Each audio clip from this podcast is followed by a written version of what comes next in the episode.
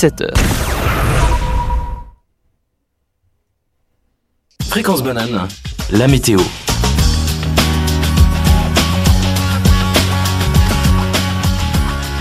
La semaine sera majoritairement pluvieuse tout en gardant les températures normales pour un mois de mars allant de 3 degrés dans la matinée jusqu'à 11 dans l'après-midi. Le soleil sera de retour ce week-end, les températures atteindront jusqu'à 16 degrés en plein soleil.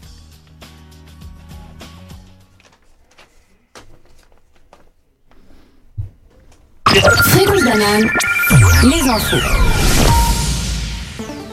Suisse. Hier, des représentants de tous les partis du Parlement ont rencontré trois membres du Conseil fédéral à Berne.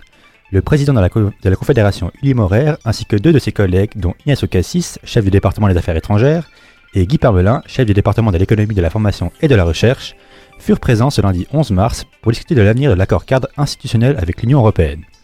Perte de souveraineté totale selon l'UDC et son président Albert Rushdie, qui refuse fermement cet accord cadre passé avec l'Union européenne.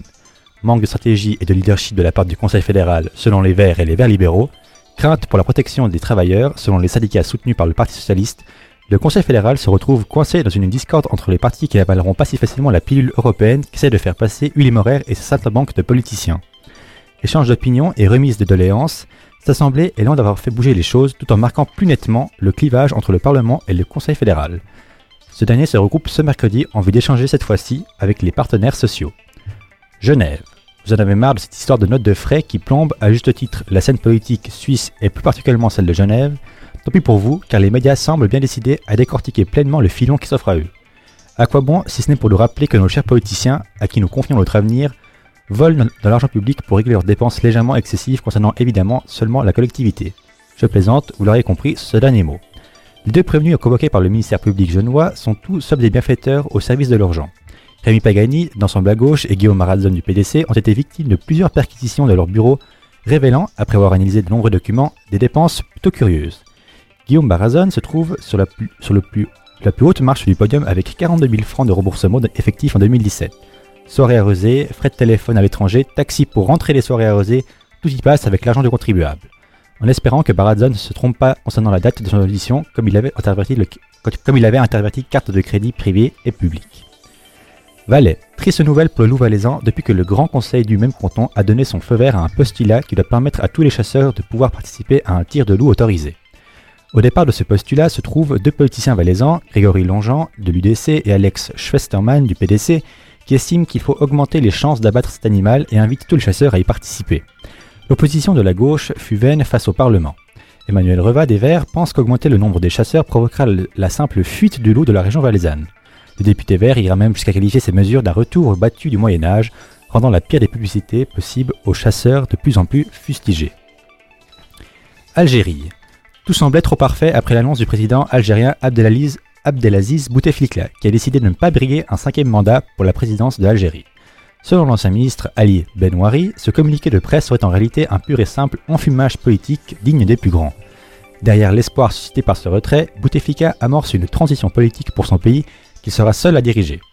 En reportant l'échéance de l'élection présidentielle du 18 avril, Bouteflika et consorts resteront, ce qui est certain, au pouvoir jusqu'en fin 2019.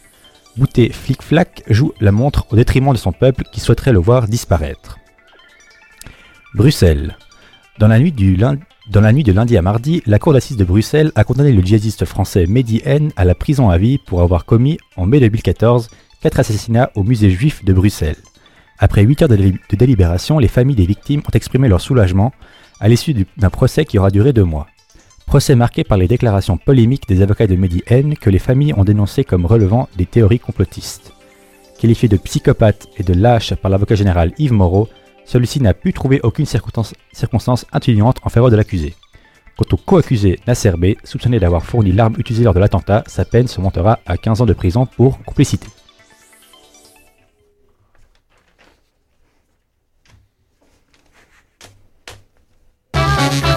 18h-19h, Micropolis. Salut à vous, euh, chers auditeurs. Vous êtes ici sur le Micropolis des Chili 404. On a dans le studio Anthony. Salut. Et salut tout le monde. Euh, Fadri. Salut Sabrine. Hello Et puis moi-même, Adrien à la technique. Euh, On déplore une perte cette semaine. C'est Alicia qui, euh, mais qui nous rejoindra euh, mardi prochain. Ne vous en faites pas.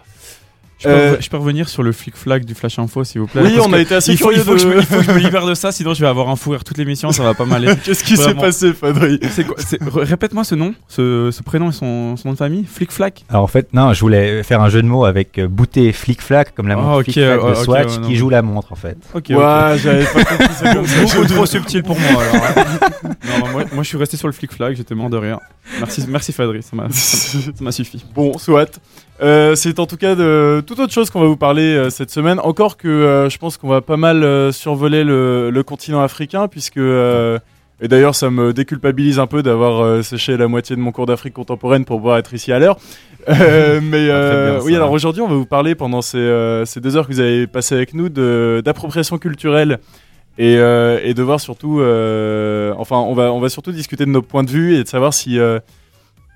Si on est en soi pour ou contre et euh, ce que ça impliquerait euh, sur les sociétés euh, concernées comme celles qui, qui, qui feraient cette appropriation. Si vous voulez en discuter avec nous, n'hésitez pas par WhatsApp au 079 921 47 00.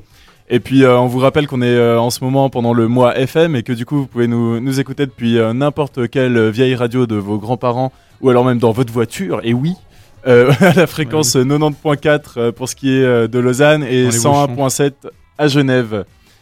Euh, eh bien, je vais vous. euh, je crois qu'Anthony veut rajouter Oui, un petit bah mot. oui. Moi, Je voulais dire que j'adore ces, ces sujets qu'on fait comme ça où de base je suis pas très, je suis pas très à l'aise avec ces sujets. Genre en tout cas je m'y connais pas beaucoup.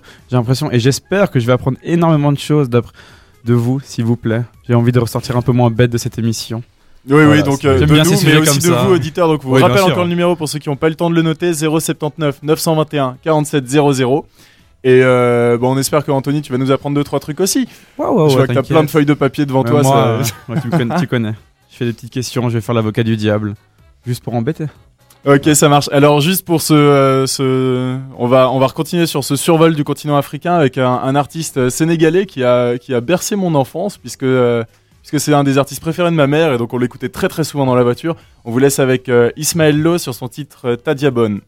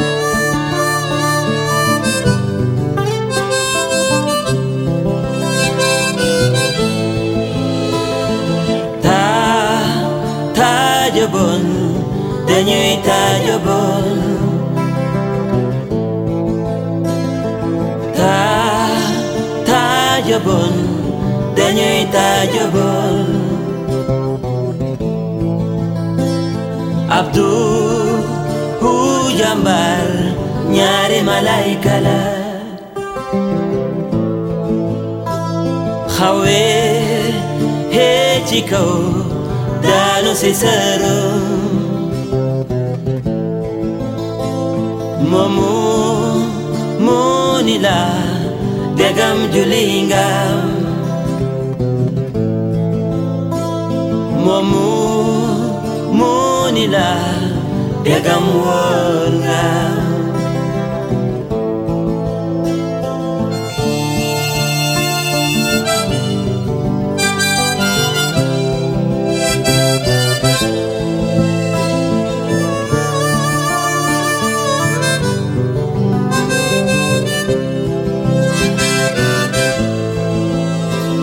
Hawe, hey, Chico.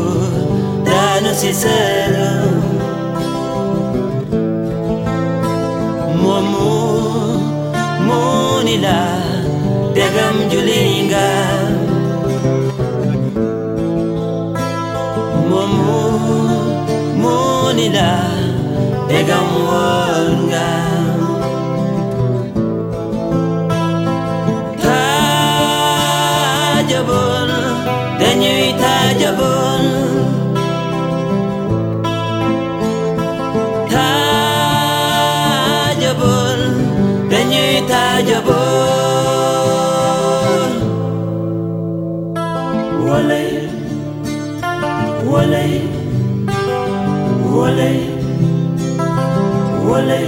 Abdu Jambar. Ñaari balay kala. Ci kaw lay joge. Tanu si sëru mu degam julinga, nga degam wóor nga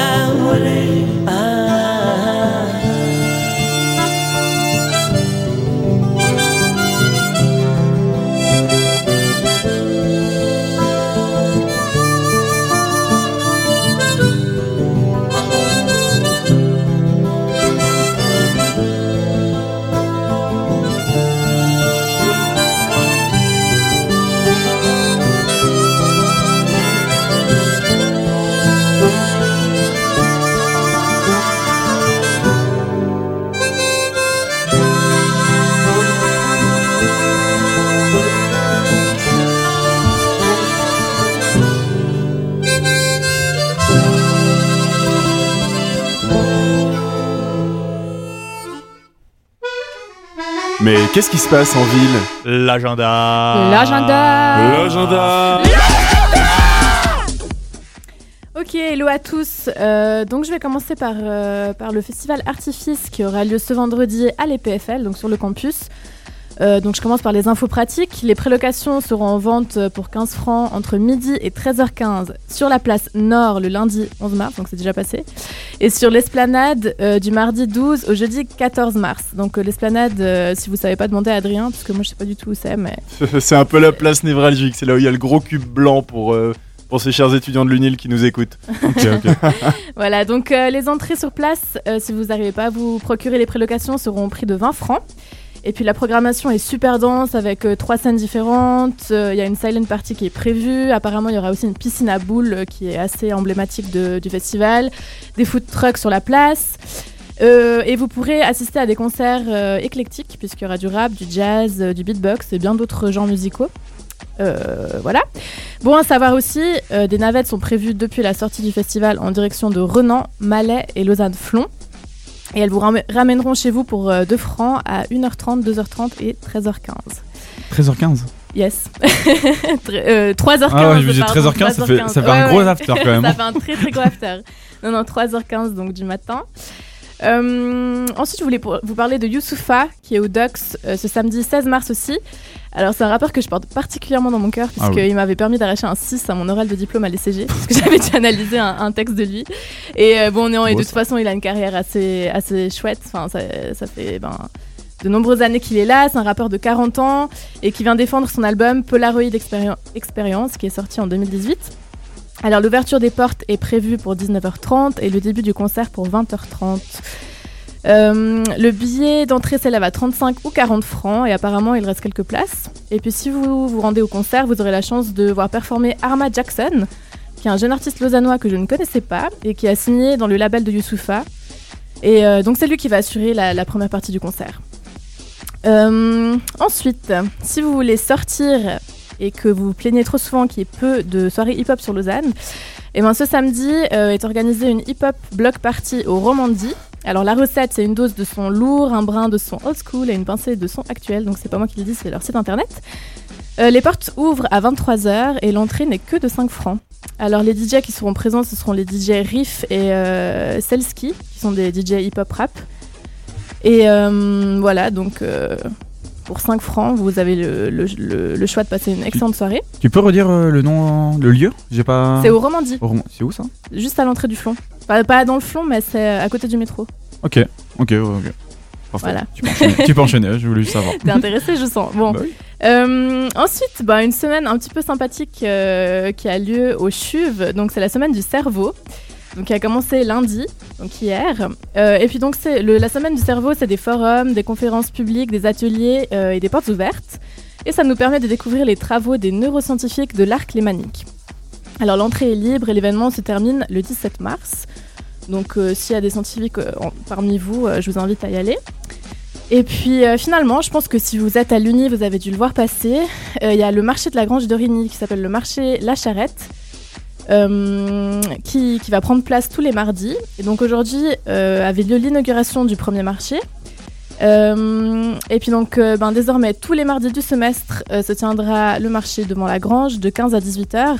Et cette initiative vient de l'association de durabilité La Movida, qui veut dire laboratoire des modes de vie durables et alternatifs, avec la collaboration de l'UNIL et de la FAE.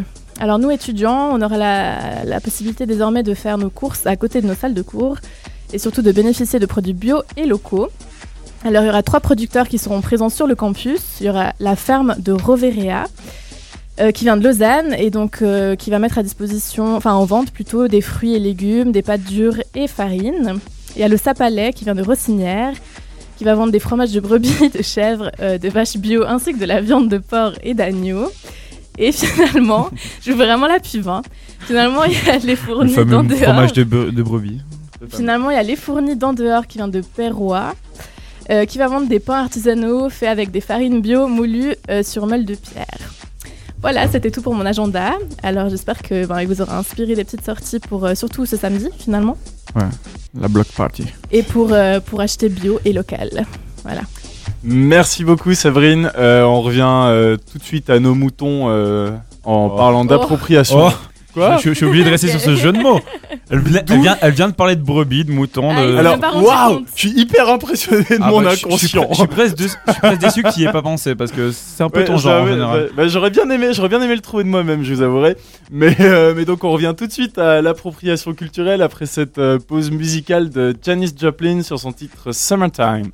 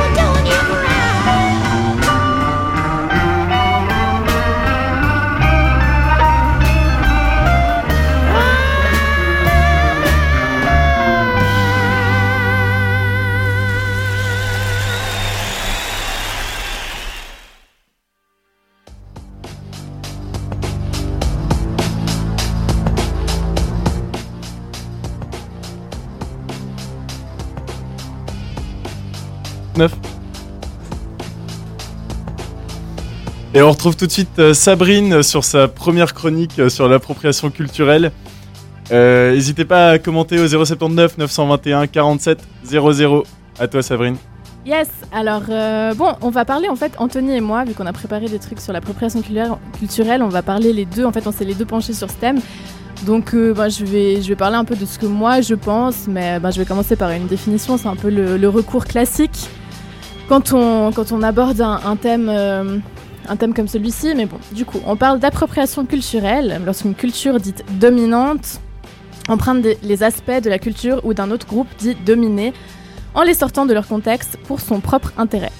Voilà, donc j'espère je vais pas devoir trop me, me répéter, mais euh, il faut juste prendre en compte qu'on sous-entend une dynamique de pouvoir, à ne pas confondre, confondre pardon, avec l'échange culturel ou l'appréciation culturelle dont je vais parler plus tard.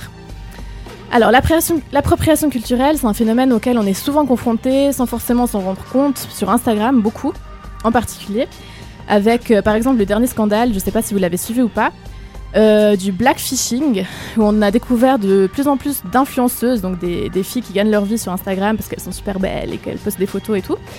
Euh, donc on en a découvert de plus en plus qui se font passer pour noirs mais qui ne le sont pas du tout. Et du coup ça a engendré pas mal de polémiques puisque ces filles étaient repostées par exemple sur des pages euh, où on repostait que des modèles noirs, euh, elles avaient une communauté noire très forte derrière elles et donc elles se font de l'argent là-dessus. Passé noir, excuse-moi, je te coupe, mais passé noir dans quel sens? Dans le sens. Euh... Bah, en gros, c'est-à-dire qu'elle enfin, se. Comment dit euh, Ah euh, Qu'elle passait euh, de l'auto. Enfin, qu'elle se. Ah, genre, elle, euh, se, elle se bronze- bronzait, elle se bronze elle la se bronzait peau. tellement que pour, pour devenir le Elle maximum. joue avec, euh, bah, tu vois, noir. par exemple, typiquement avec le maquillage, tu peux super beaucoup jouer Ouais. avec tes traits, donc ça veut dire, ou avec la chirurgie, tu vois. Maintenant, c'est la mode des gros boules et des, tu vois, enfin, des tailles toutes fines. Clairement, ça vient de la culture noire, tu vois. Avoir un aspect physique. avoir, avoir une silhouette en noir, sablier avec des formes, des grosses fesses. Enfin, tu vois ce que je veux dire? Ouais. Ouais. Bref, du coup, ça joue là-dessus, ça joue sur la peau. Vraiment, si je vous montrerai peut-être après, euh, pendant un, inter- un intermède musical, je vous montrerai une fille où on pourrait croire qu'elle est noire alors qu'en fait elle est suédoise. Et puis c'est juste que sur ses photos, euh, elle- vraiment, elle a la peau super foncée, elle a les cheveux tout frisés, enfin, elle porte presque un afro. Euh, et puis, ben, elle a les lèvres pulpeuses. Enfin, bref, en fait, c'est juste que ça joue sur une identité raciale très ambiguë. Ok. C'est ça. Bref, et du coup, il y en a vraiment beaucoup. Ça m'étonne que vous n'ayez pas entendu parler de ça parce qu'on en a beaucoup parlé dans Le la nom presse. me dit quelque chose, mais sans, sans connaître les- le fond. Euh, voilà, et on parle de blackfishing pour pas parler de blackface justement. Mais en fait, c'est emprunter tous les codes, par exemple, de la, de la culture afro, euh, euh, voilà, pour, pour avoir plus de followers, etc. Alors, il y a une phrase impactante qui parle du phénomène particulièrement aux USA, que j'ai en anglais, que je vais pas vous lire en anglais, mais en gros qui veut dire que serait l'Amérique si on aimait les Noirs autant que l'on aime leur culture? Alors à méditer, puisque une question se pose, peut-on aimer la culture d'un peuple qu'on n'aime pas et ou qu'on exploite? Alors voici quelques exemples euh, concrets et récents d'appropriation culturelle. Il y en a qui me choquent, il y en a qui me choquent absolument pas, donc euh, voilà, à vous, euh, à vous de réagir là-dessus. Ouais. Alors bon, il y a, il y a un exemple très connu qui s'appelle la famille Kardashian. Oh non, non, non, non, j'en parlais ah, pas grave, c'est moi qui passe Elle en me premier. pique toute ma chronique. mais c'est pas grave, c'est Donc pas la grave. famille Kardashian qui sont des tresses, donc les tresses plaquées, voilà. Les qui- boxer braids. Les box braids, exactement. Box braids. Euh, et donc ils se font des tresses à tout va et qui font des tutos pour reproduire les tresses. Et en fait maintenant ces tresses deviennent euh, pour les blancs les tresses à la Kim K. Ou euh, bah voilà les tresses des Kardashian alors qu'en soi euh, ces tresses ça fait des années et des années que les, les filles euh, noires euh, aux États-Unis se les font. Donc c'est vraiment un symbole culturel si on veut. Et il y a une phrase que cette fois je vais lire en anglais qui dit en fait justement en réagissant à ces tresses ou bien je sais pas si vous voyez par exemple en France on a un peu peut-être le stéréotype de la beurette Ouais. Et ben aux États-Unis, ce serait, tu vois, ces, filles super euh, exubérantes qui mettent des grosses boucles d'oreilles, qui sont les tresses plaquées. Et en général, c'est soit les noirs, soit les hispaniques, enfin soit les, les, les latinos. Et donc il y a une phrase qui dit Hispanic and black girls get called ghetto and uneducated while you get called urban chic. Voilà, je l'ai dit. En gros, donc les filles qui, qui reprennent euh, ce style qui vient des minorités, euh, elles sont, elles sont valorisées en disant ouais, c'est un style urbain, chic, alors qu'au final, en général, on a vraiment un gros stéréotype sur ces autres filles qui s'habillent comme ça, qui viennent du ghetto, qui parlent fort, qui voilà, seraient pas éduquées, etc. Donc ça, c'est un premier euh, exemple avec les tresses euh, Kardashian. Ensuite, on a ben, dans la dans la haute couture, on a vraiment mais je pense que tous les, les grands couturiers sont déjà passés par là. Là, j'ai un exemple qui est la collection Wax euh, de Stella McCartney, donc Wax qui sont ces motifs euh, africains, euh, des boubous en général, ou voilà. Euh, et donc, bah, c'est un grand phénomène dans, la haute couture. Et euh, bah, là, ce qui est dérangeant, moi, ce qui me dérange particulièrement, c'est que, bon, de premièrement, ils se font de l'argent là-dessus en piquant des éléments de la minorité. Mais encore, c'est pas ça qui me dérange le plus, c'est que sur les défilés, il y a une minorité, mais vraiment ridicule, euh, de mannequins noirs. Ouais, Donc sûr, encore, ouais. si tu veux faire une collection qui a une connotation un peu, euh, moi je sais pas, de la de l'Afrique subsaharienne ou qu'est-ce que j'en sais, euh, bah au moins euh, Éventuellement, représente. éventuellement. Exactement. Alors que bah, la plupart du temps, c'est des mannequins blancs avec des dreads et des, des motifs, voilà, Bah, particuliers. si je peux appuyer encore ton propos et le fait aussi que souvent ils mentionnent pas, il n'y a pas vraiment une mention de, Exactement. de comme la si culture de base, voilà, comme si c'était eux qui avaient créé ça, comme tu as repris pour Kim Kardashian où elle l'expose en mode ça s'appelle comme ça alors que ça existe depuis longtemps. Bah, ils, vont faire un défilé, ils vont créer quelque chose en guillemets alors qu'ils ont tout en guillemets pompé euh, sur une culture et il y a jamais une mention. C'est vraiment ça, j'ai l'impression qui, j'en reviendrai plus tard, Exactement. mais qui, qui fait. euh, Il n'y a pas de valorisation fait débat, de la dire. culture de base. Voilà, voilà. Euh, ensuite, j'ai Rihanna en couverture de Vogue Arabia, qui est travestie, bon, entre guillemets, en reine égyptienne. Est-ce que ça vous choque Ça vous choque pas? Bah, ça dépend le contexte après. Enfin, C'est- c'est- En gros, elle était, Ah, c'est euh, vraiment elle en était couverture de Vogue, déguisée- juste comme ça Déguisée, entre guillemets, en Cléopâtre, sur la couver- couverture Vogue, avec euh, un gros trait d'eyeliner pour bien arabiser ses ouais, yeux. pour faire un peu euh, Cléopâtre, en guillemets. Ouais, je vois- je exactement, et ça a choqué beaucoup de gens. Ah ouais. Euh, ouais, apparemment. Et puis, bah, parce qu'ils se disent, pour faire la couverture, euh, surtout en Cléopâtre, il y a cette belle égyptienne pour le faire. Ça se discute. Ensuite, Ouais. euh, on a Katy Perry en geisha, J'avais vu ça, ouais. qui confond toutes les cultures asiatiques dans sa performance. Euh, Dans voilà. un clip, elle avait fait ça d'ailleurs, non Dans un clip et aussi bêtises. dans, Ouais. dans, dans- dans une performance scénique. Euh, on a Victoria's Secret, donc la marque de lingerie qui fait défiler ses mannequins avec la coiffe des chefs amérindiens. Alors que c'est une coiffe qui est pleine de. Enfin, qui est super riche culturellement parlant. Enfin, je veux dire, là, on parle vraiment d'un déguisement. Surtout si vous allez voir les photos, c'est un peu Ouais, j'avais vu, bah, elles Enfin, sont complètement en maillot de bain ouais, ou en ouais, sous-vêtements. juste avec la coiffe. Ouais. Alors bizarre, que c'est un, un symbole euh, culturel fort. Euh, bon, on a Selena Gomez qui porte un bindi. Le bindi, c'est le point rouge euh, des femmes Ouais. indiennes. Ah, mais Selena Gomez, on peut pas parler, je suis désolé, il faut. On, oublie Selena Gomez. Selena Gomez, Tout ce que elle, elle à dire. trop gentille. C'est tout ce que j'ai à dire, voilà. Non, mais après. Kim Kardashian, on dit du mal. Selena euh, Gomez, moi, je l'aime bien, Kim Kardashian. Voilà. Voilà, c'est mon avis. Et ensuite, bon, Lady Gaga en dreadlocks. euh, Enfin voilà, il y a vraiment énormément, énormément d'exemples. Voilà. Alors, je continue dans ma chronique. Quand l'appropriateur emprunte un aspect de la culture d'un autre peuple, généralement, ça se fait sans comprendre réellement ce que ça implique ou représente. Euh, mais n'empêche que ça banalise l'histoire derrière ce fait. Donc, par exemple, le rock'n'roll a été inventé par des musiciens afro-américains, c'est clair et net. Mais à cette époque, tout le monde n'était pas prêt à dire que c'était une création noire et à écouter des musiciens afro-américains. Euh, et c'est là qu'est apparu Elvis Presley. Euh, bien que lui n'ait jamais affirmé avoir inventé le rock and roll, dans l'esprit de beaucoup de personnes, le rock and roll n'est pas une musique afro-américaine et Elvis Presley est souvent surnommé le roi du rock. En Europe, si on revient un peu chez nous, euh, on a été élevé dans des pays occidentaux avec un passé colonial, bon pas en Suisse, mais je parle de l'Europe en général, ce qui explique certaines considérations coloniales à l'égard de certaines cultures ou pays. Ces considérations sous-entendent qu'il existe des sous-cultures. Par exemple, se déguiser en indien pour euh, imiter des peuples amérindiens, euh, bah, c'est décimer en fait euh, la culture amérindienne. Ou se déguiser en africain pour imiter un stéréotype raciste de tout un continent, ou en chinois, enfin voilà, il y a vraiment beaucoup d'exemples. Et on peut dire que l'appropriation culturelle, de mon point de vue, est déshum- déshumanisante. Alors maintenant, la question est, Que fait une personne lorsqu'on fait en sorte qu'elle s'en rende compte, donc qu'elle a affaire à l'appropriation culturelle? Est-ce qu'elle fait le choix de le perpétrer en connaissance de cause ou est-ce qu'elle y remédie Euh, Voir par exemple que les coiffures afro sont des justifications de, de discrimination dans le monde du travail euh, chez les personnes noires, ça me dérange puisque quand une personne blanche le porte, ça va être un effet de mode, un effet de style. Et on le voit tous les jours, Anthony. Je vois que t'es en train de déchirer la tête. Mais euh, une fille, J'écoute. une fille blanche avec des tresses va pas forcément avoir le même, euh, les mêmes euh, agissements, enfin envers sa coiffure, si on veut, enfin les mêmes réactions que- que- qu'une fille noire. Ok. Euh, et euh, je me suis perdue. Peut-être pour rebondir là-dessus, parce que t'as assez Mhm. condensé. Je suis pas sûr d'avoir forcément compris. Au début, t'as parlé du, on va dire, de la discrimination envers. Bah, t'as parlé des dreadlocks du coup, envers euh, dans le monde du travail envers les dreadlocks. Mhm. Ça, ça pourrait être, ça a déjà été d'ailleurs et ça l'est sûrement encore maintenant, une forme un peu discriminatoire. Et après, t'as fait écho que chez les blancs, ça serait pas discriminatoire, mais chez les noirs, oui. Ou alors là, j'ai été perdu? Alors peut-être qu'un blanc qui se pointe au travail avec des dreads, oui, ce serait discriminatoire, mais en tout cas dans la vie de tous les jours, t'as pas forcément. Enfin, j'ai l'impression qu'il y a encore ce stéréotype de les dreads, c'est sale et tout, mais tu vois, si c'est un blanc un peu stylé, fait des c'est presque plus l'inverse. hein. Je. Ah, moi je et moi, ce qui m'embête, c'est euh, c'est aussi ce côté de voir que le côté discriminatoire du fait de, euh, du fait de, de Mais attends, attends, j'y viens. notre culture. J'y viens, j'y viens. Moi j'ai presque l'impression que c'est plus que- l'inverse, si je peux me permettre. J'ai l'impression que un blanc, on, on reprend les dreadlocks, hein, on reste Mhm. là-dessus. Un blanc, qui a, un blanc qui a des dreadlocks, c'est- c'est assez associé à quelqu'un de- en général un peu sale, un peu en guillemets hippie, et qui euh, est assez mal vu par la société.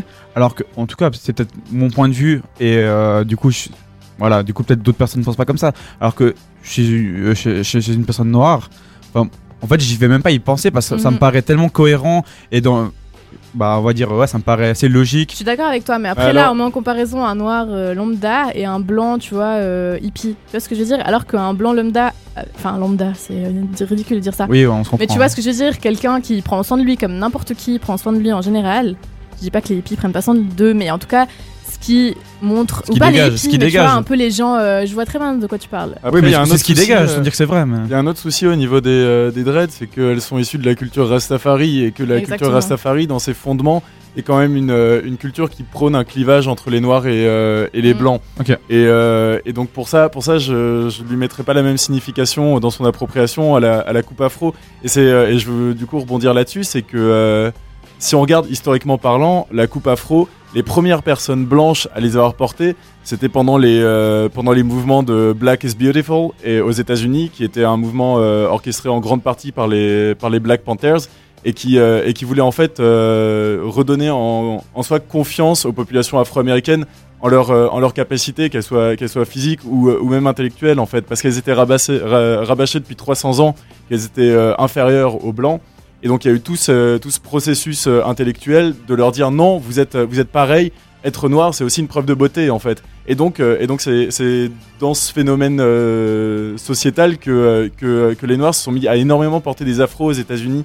Et euh, petit à petit, c'est les blancs qui partageaient leur, euh, qui partageaient leur, euh, leur cause se sont mis aussi à, à porter des afros qui étaient du coup pas naturels certes, mais qui, euh, qui étaient ici pour montrer leur soutien en fait euh, à la population noire. Donc oui, il y avait aussi un effet de mode, mais, c'était un effet de mode qui était dans l'idée euh, d'aller vers un égalitarisme et pas du tout vers une relation dominance-dominée comme, euh, comme tu le disais euh, sur l'appropriation culturelle. Et donc c'est pour ça que j'arri- j'arrive pas à voir cette appropriation culturelle comme un effet uniquement mauvais en fait. Pour moi, c'est aussi un, moyen de rapprocher des cultures différentes et de, les faire s'accepter en fait.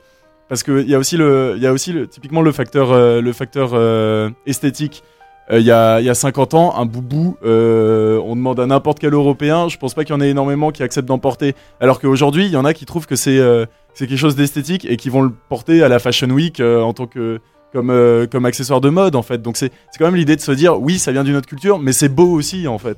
Et moi, j'ai- j'ai- j'aimerais bien réussir à avoir le- l'appropriation culturelle comme ça, en fait, comme, comme vraiment un échange et une on parle- acceptation on des parle cultures. d'appréciation culturelle. L'appropriation tu- culturelle, c'est tout ce que je viens de te développer là, où on reconnaît pas la valeur de, de la chose sur les personnes euh, de, de chez qui ça vient. Tu vois ce que je veux dire? C'est-à-dire qu'on va se l'approprier et ça va devenir beau parce que nous, on le porte. En Alors- gros, si on simplifie, si on, Hmm. si on... Je, suis- je suis pas d'accord avec ça. Mais bien sûr que t'es pas d'accord, moi non plus je suis pas d'accord. Mais c'est ça, quand on parle d'appropriation culturelle, c'est ça. Et c'est pour ça que quand tu m'as dit avant de préparer l'émission que t'étais pour l'appropriation culturelle, je dis tu peux pas être pour l'appropriation culturelle. Maintenant, on va parler d'appréciation culturelle. Qu'est-ce que c'est? L'appréciation culturelle, ce qui implique, euh, c'est que ça reconnaît les communautés concernées là où l'appropriation culturelle les nie et s'effectue dans une logique coloniale. Est-ce qu'on est clair là-dessus? Si Alors- on parle de la définition de l'appropriation culturelle comparée à l'appréciation culturelle, Tu pourrais répéter s'il te plaît? En gros, l'app- l'appréciation culturelle va reconnaître d'où vient ce qu'on est, ce qu'on piquerait dans l'appréciation, euh, l'appropriation culturelle et va valoriser l'origine de la chose. Ok. Et je peux te répéter ma phrase là, qui est bien faite, je trouve. Euh, donc la nuance d'appréciation culturelle et d'appropriation culturelle. Donc l'appréciation culturelle implique et reconnaît les communautés concernées, là où l'appropriation culturelle les nie et s'effectue dans une logique coloniale. Alors dans ce cas, euh, je veux dire, je suis assez d'accord avec cette définition, mais dans ce cas, pourquoi est-ce qu'on considère le cas de, de Rihanna qui, euh, qui représente Cléopâtre comme un cas euh, d'appropriation culturelle à Parce ce que là, on est dans, une- dans un cadre où, tu vois, Vogue euh, veut vendre. Genre, tu mets dans une, dans, dans une couverture un quelqu'un, c'est pour le vendre. Il y a un profit derrière, exactement. Ça et fait puis, quoi, ce que on, parle parler du- après? on parle d'une, euh, d'un pharaon, enfin d'une reine. C'est un symbole culturel fort, si on est égyptien, je suppose. Enfin, tu vois, si on connaît l'histoire et tout. Euh, pourquoi ne pas le représenter par, euh, par une égyptienne et valoriser du coup Ouais. la culture, tu vois? Le fait de devoir le mettre avec, Ari- avec Rihanna qui va apporter des lecteurs, c'est comme oublier, ou pas oublier, mais euh, Mais en soi, à ce moment-là, c'est pas tant un souci d'appropriation culturelle que plutôt de l'idée de pourquoi mettre une star déguisée en quelqu'un d'autre. Je sais pas, c'est pour moi, pour moi, c'est pas c'est pas du tout le même débat et, et- et en, vrai, je vois je vois pas du tout est le mal à, représenter Rihanna en tant que en tant que Cléopâtre parce que c'est pas c'est pas comme si euh, c'est pas comme si tu disais euh, comme tu niais l'existence euh, ou en tout cas la ressemblance de Cléopâtre avec avec cette cette photo pour dire oui non c'est juste qu'on trouvait un chapeau joli et donc c'est nos designers qui l'ont dessiné comme ça et puis puis du coup elle le porte et et dire non c'est c'est quand même accepté dans l'image que euh, que C'est Cléopâtre qui est représentée je veux dire on n'aura pas la vraie Cléopâtre du coup pourquoi est-ce qu'on n'aurait pas Rihanna? Ouais. c'est ça que je veux dire Moi, je et alors suis, je suis par- partiellement d'accord avec toi. Comme je vous ai dit avant, quand je vous ai donné les exemples de- d'appropriation culturelle, il y en a qui me choquent, il y en a qui me choquent pas. C'est un exemple qui, qui m'interpelle parce que je comprends pourquoi ça peut déranger des gens. Tu vois ce que je veux dire? Mais après, en soi, moi, si j'avais vu la couverture euh, de Vogue avec Rihanna, j'aurais pas été scandalisée par moi-même. Ah, Ça me fait plaisir euh, de, de un peu votre petit débat depuis avant parce que du coup ça fait un peu écho à, à- à- non mais non mais du coup euh, je, je trouve ça intéressant de voir que je suis pas que je je suis peux- pas totalement dans le flou que la limite entre l'appropriation culturelle parce que appropriation culturelle c'est connoté euh, négativement en fait Mhm. même si on voit de- les bons côtés si- dès le dès le moment qu'on dit euh, appropriation culturelle c'est négatif si, on veut le dire d'une manière positive, on utilisera un autre mot, appréciation Exactement. culturelle. Et à quel point la limite, elle est vraiment minime, elle dépend du contexte et de la personne. Exactement. Mais Par exemple, j'ai un plaisir. exemple tout bête. Euh, si vous venez chez moi, mon papa, euh, il se balade en Galabia. C'est une djellaba. Mon papa est suisse, hein, 100%. Ok. Il a vécu deux ans en Égypte. J'ai un oncle qui est égyptien, qui nous ramène des djellabas, enfin des galabia. On dit galabia. Et tu vas voir mon papa avec une galabia, c'est de la prestation culturelle. Il a vécu là-bas deux ans, euh, c'est quelque chose qui est confortable. Mais pour des gens, ça pourrait être l'appropriation culturelle parce alors que. justement parce Donc que si, voilà, il y si a un tu contexte regardes derrière. tu Voilà, vois ce que c'est je veux sûr, c'est dire sûr. Tu regardes sémantiquement, le mot appréciation, ça, ça signifie ne pas le porter, juste le voir chez les autres et l'accepter. Alors que l'appropriation culturelle signifie prendre quelque chose d'une autre culture et le porter sur soi, en fait. Donc techniquement, ce que tu nous parles ici, c'est typiquement une appropriation culturelle et non pas une appréciation. L'appréciation, ce serait de dire, oui, euh, dans tel pays, ils portent tel vêtement et, euh, et c'est joli. Comme on vient de dire, ça dépend du contexte, tu vois. J'ai un autre exemple tout bête. En Argentine, euh, tout le monde boit le maté. Je sais pas si vous connaissez, c'est l'infusion avec euh, l'herbe maté. Ouais. Voilà, moi-même j'en bois parce que ma maman on a toujours bu. Enfin voilà. Euh, et ça, ça vient des Indiens Guarani qui ont été euh, extrêmement stigmatisés. Il y a eu des matans, ça se dit? Non. Espagne- alors. euh, Il y a eu vraiment, bah, on a décimé les Guarani. Il en reste vraiment plus beaucoup. C'est donc une, un peuple amérindien. Et, euh, et ça, c'est clairement de l'appropriation culturelle. Puisque là, on oublie, on se dit, ah, c'est la, la boisson nationale de Argentine, euh, les Argentins comme moi, blancs, alors que il Ouais. y a un passé super néfaste derrière. Mais limite, bah, ce que je trouve un peu pi- piège, euh, je te rejoins un peu euh, dans l'idée, où à quel point c'est confus en fait dans, en ces termes, c'est que, par exemple, j'ai repris avant, hein, quand j'expliquais à Fadri avant l'émission, imagine, tous les jours je me balade en kimono, parce que j'adore ça. Mhm. Imagine, euh, voilà, c'est quelque chose, genre, je gagne pas d'argent, c'est pas la mode. Enfin, c'est pas, c'est pas une mode, euh, c'est pas vraiment la mode. Euh, ouais, j'ai aucun but, on va dire, externe. Juste, j'a- j'apprécie ça, j'apprécie la culture nippone, j'ai envie de mettre un kimono. Bah, ça sera pas vu négativement. Par contre, le jour où c'est à la mode, et que, bah, du coup, moi, je serais venu comme, je, serais vu comme quelqu'un qui s'approprie la culture de quelqu'un parce qu'il y a un côté mode. Donc, le, le- le contexte, je peux tout changer. Si, si, bah voilà, si mon kimono est à la mode, je m'approprie euh, entre guillemets la culture nippone. Si c'est pas la mode et que il y a en guillemets pas un contexte externe, euh, personne verra de mal là-dedans. Donc au final, la même situation, suivant le contexte, ça change. euh, Enfin, ça peut brusquer des gens ou ne pas brusquer. Je sais pas si vous me suivez. J'ai de la peine à te comprendre. Parce que en gros, ça fait un peu écho où. euh, après, c'est aussi, euh, je veux dire, est-ce que ce sera vraiment euh, dans l'idée, dans l'idée, si on accepte, euh, si on accepte de dire que euh, un effet de mode soit considéré comme une appropriation culturelle, notamment là ce que tu dis que tout le monde porte un kimono soit une appropriation culturelle, je veux dire, le fait que toi t'en portes un quand c'est pas la mode, en soi, dans l'idée, c'est aussi une appropriation culturelle. C'est juste que tu vas pas, Pas dans avoir la la même définition. ampleur. Pas dans la définition. Mhm. C'est ça le problème. C'est que dans la définition, il y a un peu un côté. On parlait des dreadlocks avant. Pourquoi ça fait aussi Parce qu'il y a aussi un côté mode avec les dreadlocks. Si- S'il y a beaucoup de blancs qui portent ça, c'est qu'il y a eu un côté mode. euh, peu importe euh, que ce soit euh, dans le reggae, enfin euh, les rastaman, peu importe. euh, je m'y connais pas assez là-dedans. Mais il y a un côté mode qui fait que après d'autres personnes de, pas, qui sont pas du tout de cette culture vont porter des dreadlocks. Mais bah, du coup, il y a, ce- il y a cette- ils vont, les, les, les, les blancs qui portent des dreadlocks gagnent pas d'argent. Mais il y a un côté, on surfe sur la mode, c'est cool. Du coup, il y a un côté, on prend votre culture parce que c'est cool. Il y a un, un peu un contexte qui fait Mais que. pourquoi est-ce qu'on voit ça comme un, un vol Mais- de culture? Pourquoi on voit Bah, pas ça dans la comme un définition, c'est un peu échange? vu comme ça. Moi, vois, je le pense pas, mais. Anthony, par exemple, dans le rap, maintenant c'est la musique qui est le plus écoutée Bien chez sûr. les jeunes. Le rap, ça vient des ghettos. Ah, clairement. Aux États-Unis, ensuite ça vient de des cités en France. Ouais, mais c'est de la musique afro-américaine. Moi, j'ai rien à euh, voir avec, base. avec euh, cet environnement-là, et pourtant je l'écoute tous les jours. Et Ouais. du coup, pourtant on le sait, tu vois ce que je veux dire? On Voilà. sait d'où ça vient et on l'apprécie. On va pas dire tout d'un coup, Pourtant, ah ouais, on fait non, de l'argent dessus. Un, blanc peut faire de l'argent sur du rap maintenant. le- l'effet de mode, Donc, c'est euh, pas, c'est pas un contre-argument, moi je trouve.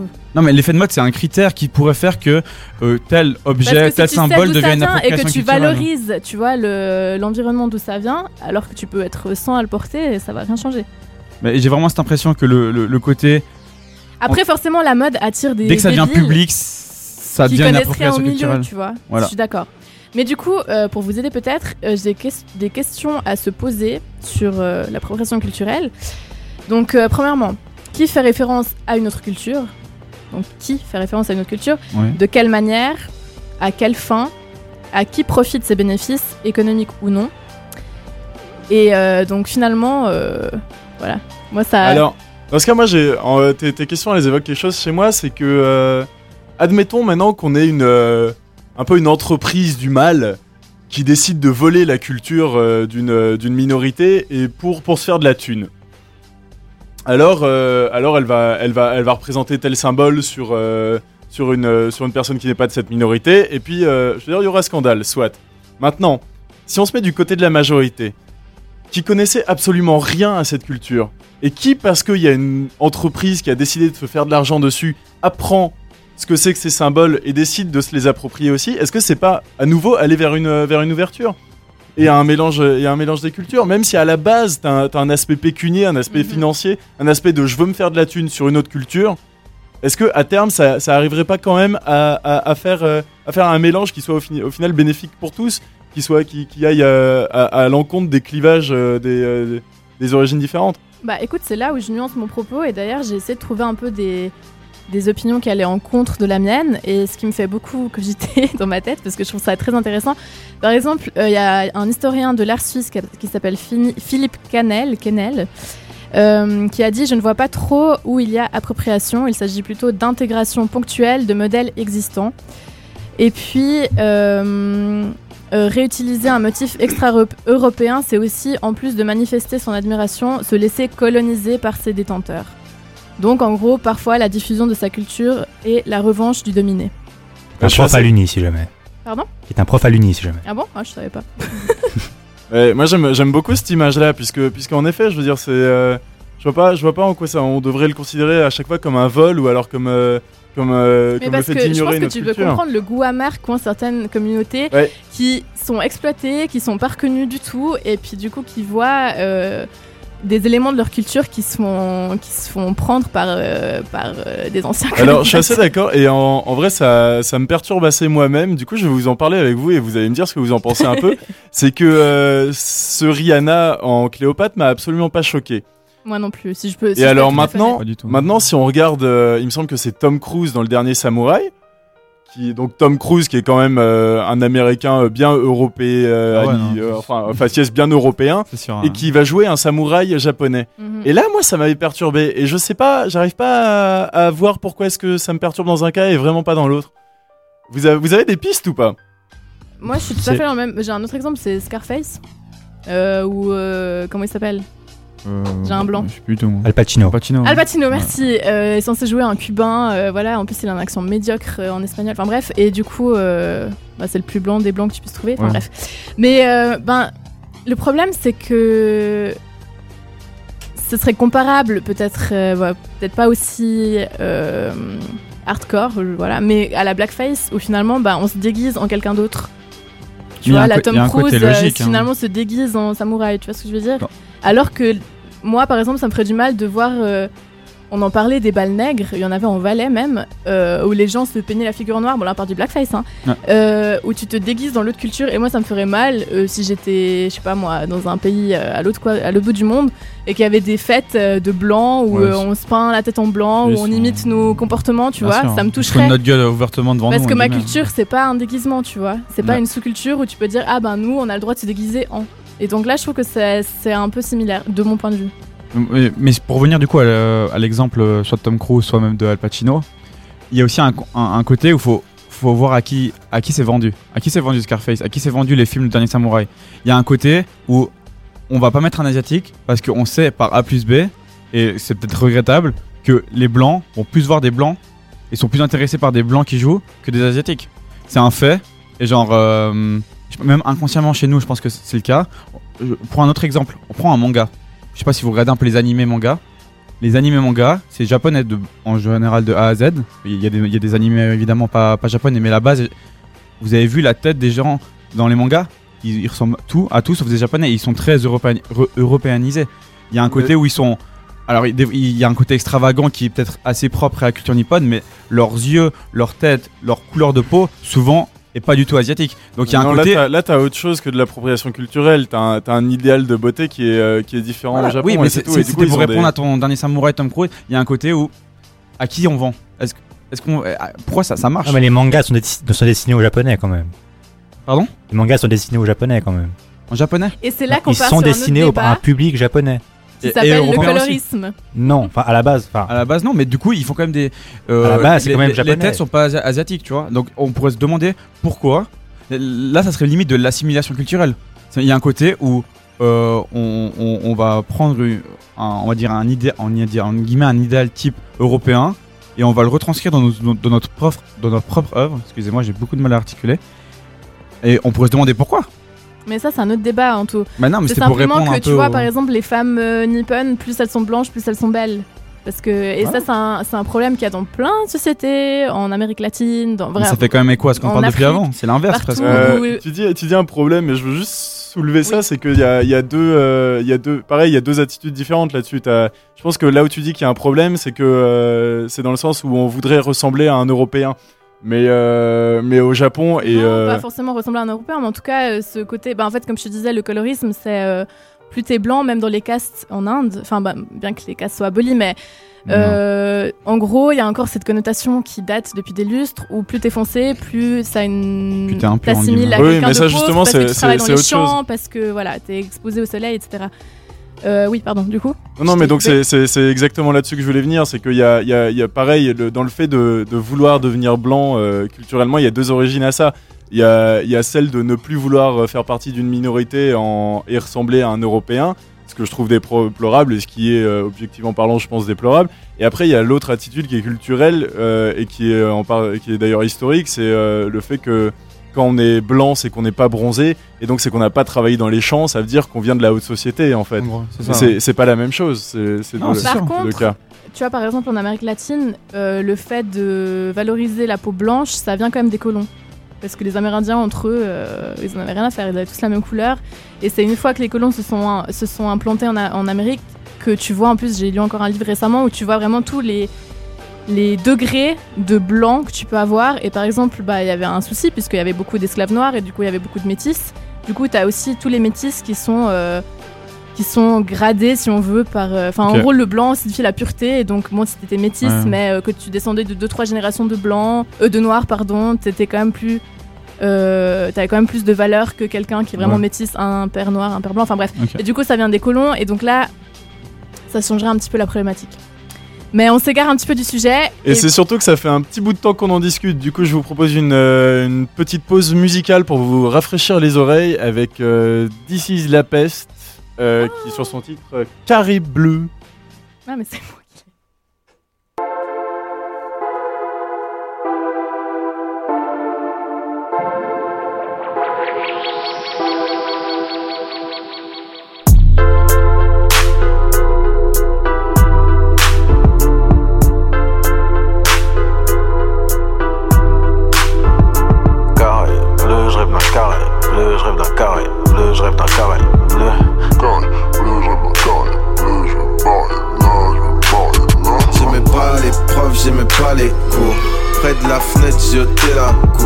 En arrière-plan, y avait les tours.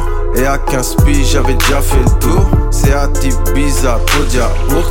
On part en se va au quart de tour. La paye toute fraîche d'un job d'été. À vendre et cuire des steaks hachés. Négro et sur Côte d'Azur. On dort tous dans la voiture. On rentre en boîte, on paye pas. Grâce aux jolies filles des Pays-Bas. DJ Nas passe de la dance. Elle parle anglais, je lui parle en wesh. On va sur la plage, la lune est blanche. Comme ses dents, je tiens ses hanches. 20 de minuit, loin de la tête. Paradis entre parenthèses. Mes potes sont où? Je suis parti seul. Un fait pour moi, j'ai agi seul. Je la raccompagne, son père la cherche. Je pars en courant, son père la steak. Je marche seul au bord de la mer. Et je pleure, je pense à ma mère. Pourrais jamais la rendre heureuse. Je pourrais jamais la rendre heureuse. Je rêve d'un carré bleu, carré bleu. Un carré bleu, je rêve d'un carré bleu. Je veux me barrer de là. Loin de, loin de, je m'arrête pas. Je rêve d'un carré bleu, je vais me barrer de là. Loin de, loin de, je m'arrête pas. Je rêve d'un carré bleu, je vais me barrer de là.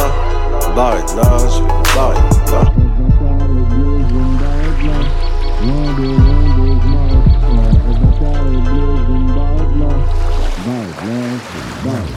Pour fuir le désastre, j'ai fait des astres, un point de mire, loin de la vie.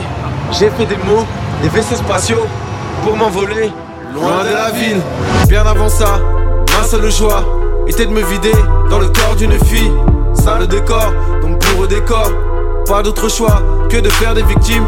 Il fallait fuir la réalité, lourde et l'artillerie des gens d'à côté, qui vivent à côté, mais jamais avec, non jamais avec, ne sont jamais à sec. Me faire aimer par tous les moyens, par tous les mensonges, même pour ce que je ne suis pas. Me faire cramer comme une voiture et laisser des traces que je ne suis pas.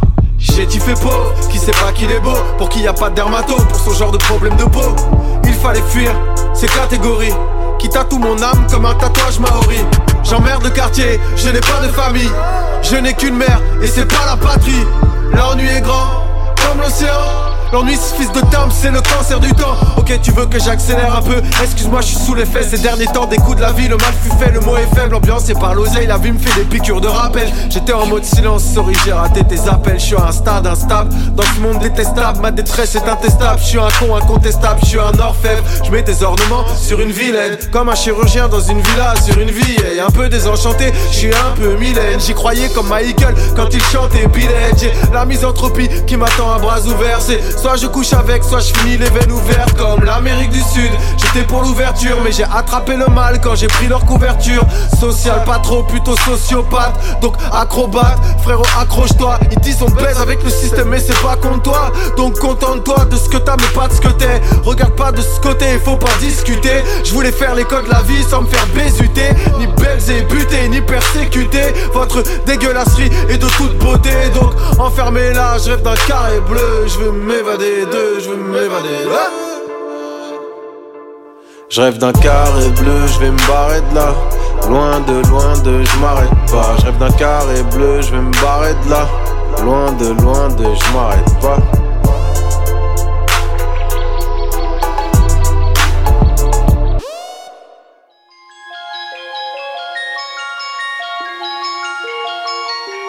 Ce soir je me mets mina pourquoi je me fais si mal. J'ai fait des rêves bizarres. Où tu changeais de visage. C'est pas des belles histoires. Je passe plus devant les miroirs. J'ai fait des rêves bizarres. Des trucs qui s'expliquent pas. Hey hey Je chantais donc c'est vrai. Je mets les pieds dans le respect. J'ai tourné tous les têtes. Ta pétage tourné tous les têtes. Ton bébé n'est qu'une pute. Vous m'aimez mais je m'aime plus. Qu'est-ce qu'on fait? Laisse tomber Laisse tomber laisse tomber laisse Tout le monde m'a dit de laisser tomber Mais pourtant je suis toujours là. La méchanceté est gratuite C'est fou qu'on touche des sous pour ça.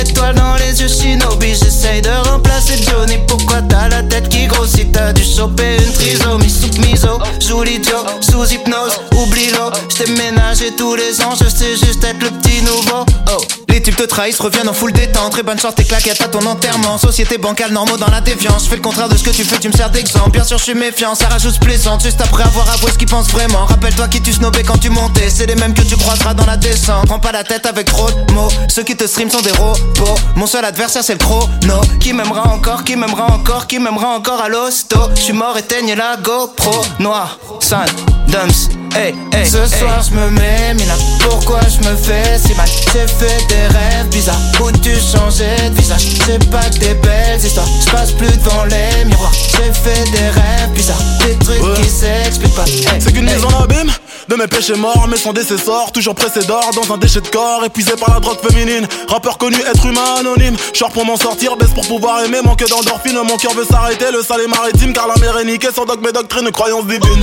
Minimum, zéro euro pour beaucoup d'efforts, beaucoup de mots pour si peu de force, beaucoup de si si ouais ouais, la famille, on est là, on soutient, nique ta mère et crache sur tes morts. Beaucoup de lâches et de faux négros, déçus par mes proches, déçus par mes parents, déçus par mes idoles. J'ai juste compris que la vie n'est qu'une façon de voir les choses. Si peu de choix pour tellement de causes et de conséquences, je ne vis que en plan séquence survie, même quand c'est dans ce insomniaque comme un ambulance. Et du cash mais sans plan financier, du blague ou un contrat indéterminé mais sans déterminante. L'enfonce comme un père de l'an, m'habite mon fer de lance, faire l'amour sans intervenant par la pensée. Confiance et confidence sens, c'est écrit noir sur blanc que le blanc, c'est mieux que le noir car le noir il est foncé. Le racisme depuis Jésus blanchi, pourtant chevelé, nos pieds de bronze. Comme quoi les écrits n'ont plus de sens, ou bien c'est le sens qu'on a déconstruit. Sale, sale, sale, je croise un mannequin de la croisette. Dans sa chenille que je prends la causette, comme un air de Juliette Odette. Dans les airs des coupures violettes, je rêve une salope un peu pareil siltonienne. Je préfère quand elles ont plus de moula que moi. On te tabasse toi et ta baby mama, juste pour être sûr que tu feras pas ton montana. Jamais nous signerons, sauf si ça parle en millions. De diamants nous brillons, de canons nous fuyons. De salon nous vivons, de ça. Sonne noir. Ce soir je me mets mina Pourquoi je me fais si mal? J'ai fait des rêves bizarres. Où tu changeais de visage? C'est pas que des belles histoires. Je passe plus devant les miroirs. J'ai fait des rêves bizarres. Des trucs qui s'expliquent pas. Hey hey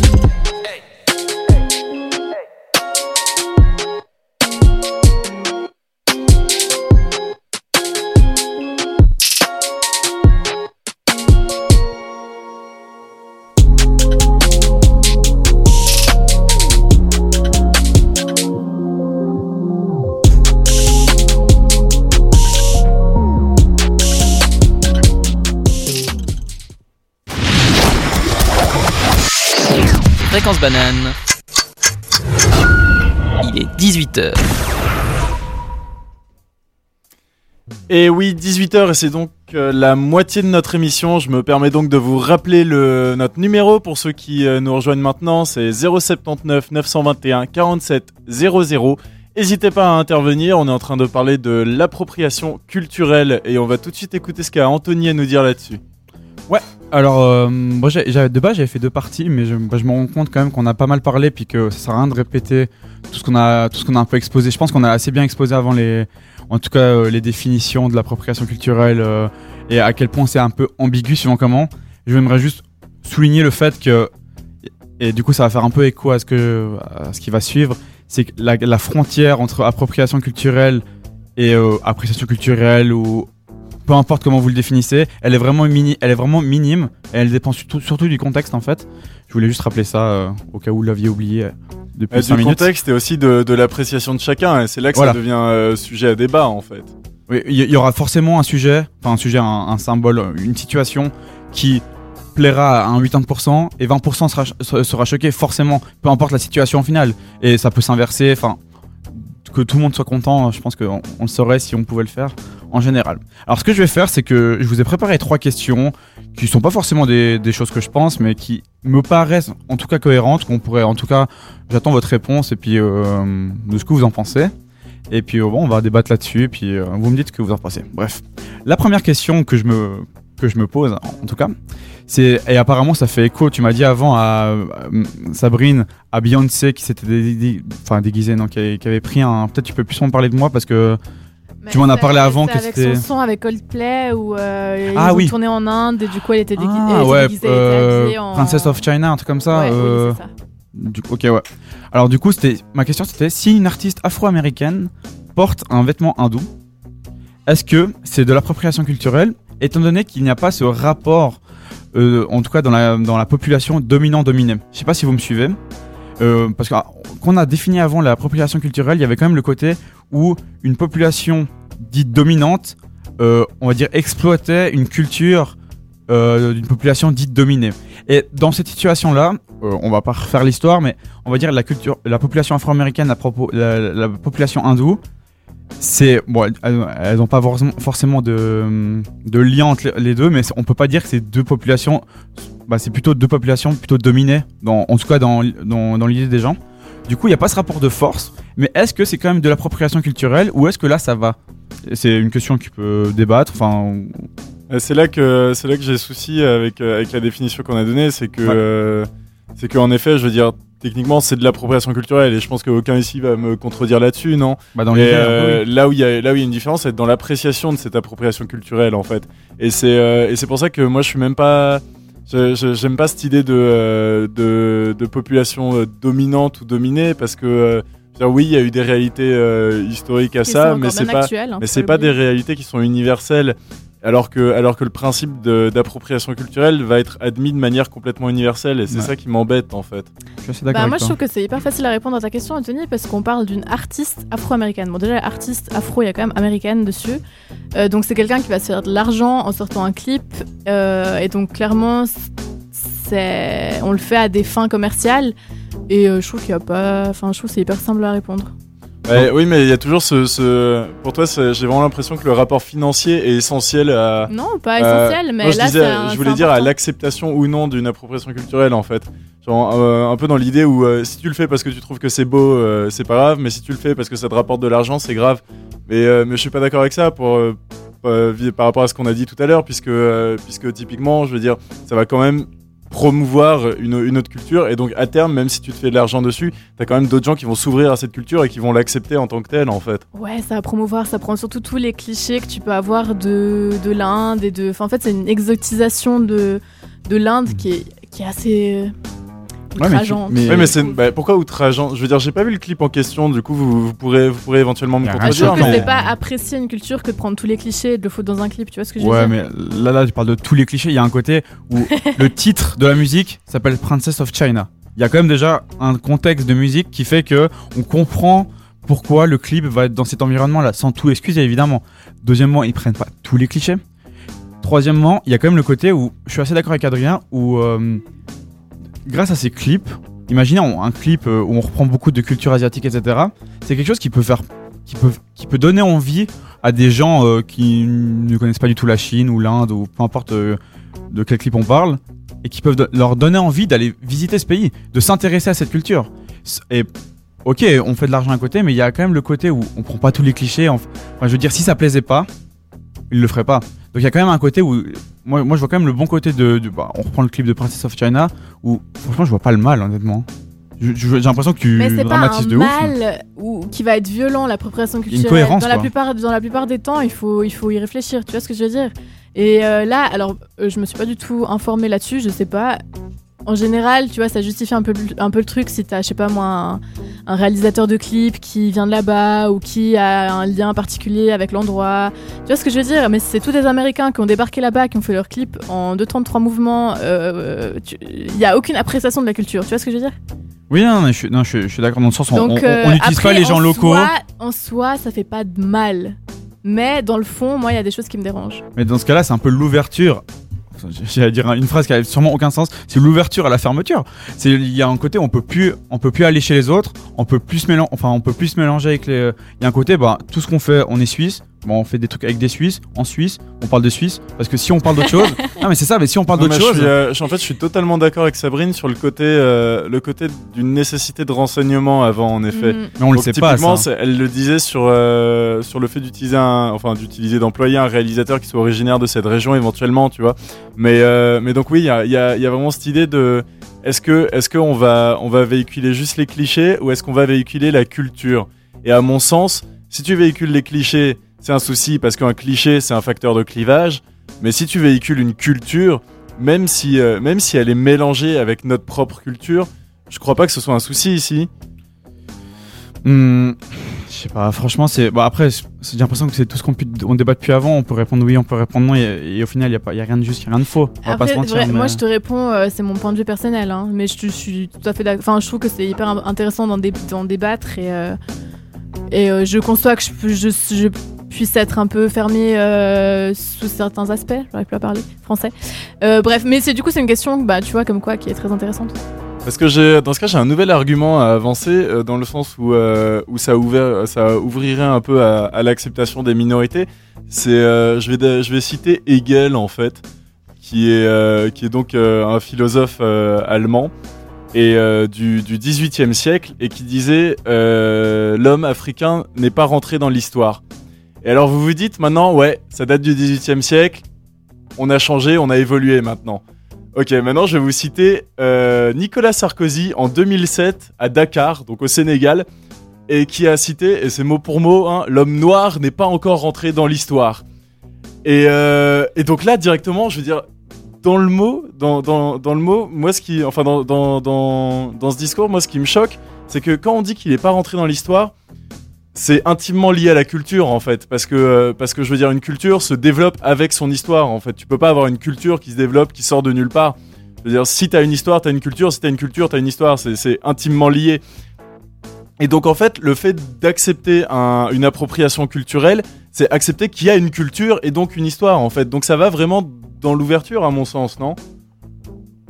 Ça va dans l'ouverture indirectement parce que, oui, comme tu l'as dit, ça va toucher des gens qui auraient, qui auraient pas forcément été touchés, enfin, comme l'a dit Anthony et tout.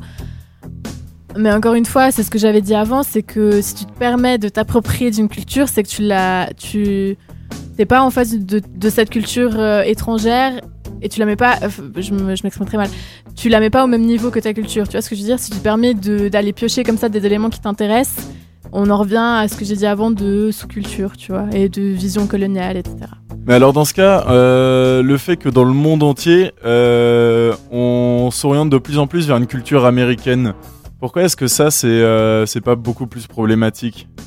Bon, Parce que la culture américaine, on, on la met sur un piédestal.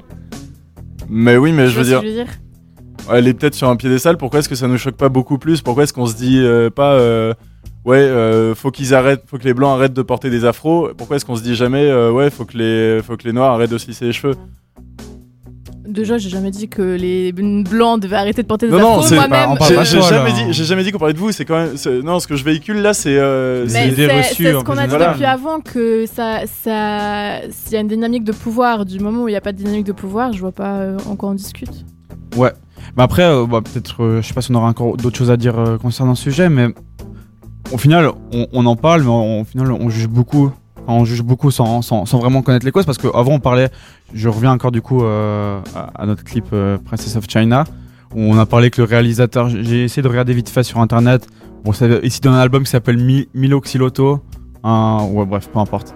Mais dans, le sens, euh, je voulais voir s'il y avait un peu une cohérence à l'Asie, etc. Bref, dans les grandes lignes, j'ai pas pu trouver, je dois l'avouer. Mais on, s'est dit, ouais, le réalisateur, c'est peut-être un américain et tout. Mais ça se trouve, ce réalisateur est très proche de cette culture asiatique. C'est juste qu'il est américain. Et avant, on en parlait que si. Enfin, on, on, juge, en fait, même si le réalisateur avait été euh, chinois, même local, au final, on jugerait quand même. Parce que le premier regard qu'on a sur le clip, c'est pas, pas sur le réalisateur, c'est sur euh, Beyoncé et euh, Chris Martin, donc le chanteur de Coldplay. Et donc, juste là, juste partant de ce principe, ça aurait choqué des gens et ça aurait fait des débats. Et donc, du coup, on ne serait pas intéressé vraiment au contexte de la création de ce clip et au contexte peut-être euh, de vie du réalisateur ou même de Chris Martin et de Beyoncé. Et en fait, on juge beaucoup au premier regard. Donc, euh, même là, en fait, euh, je me rends compte que.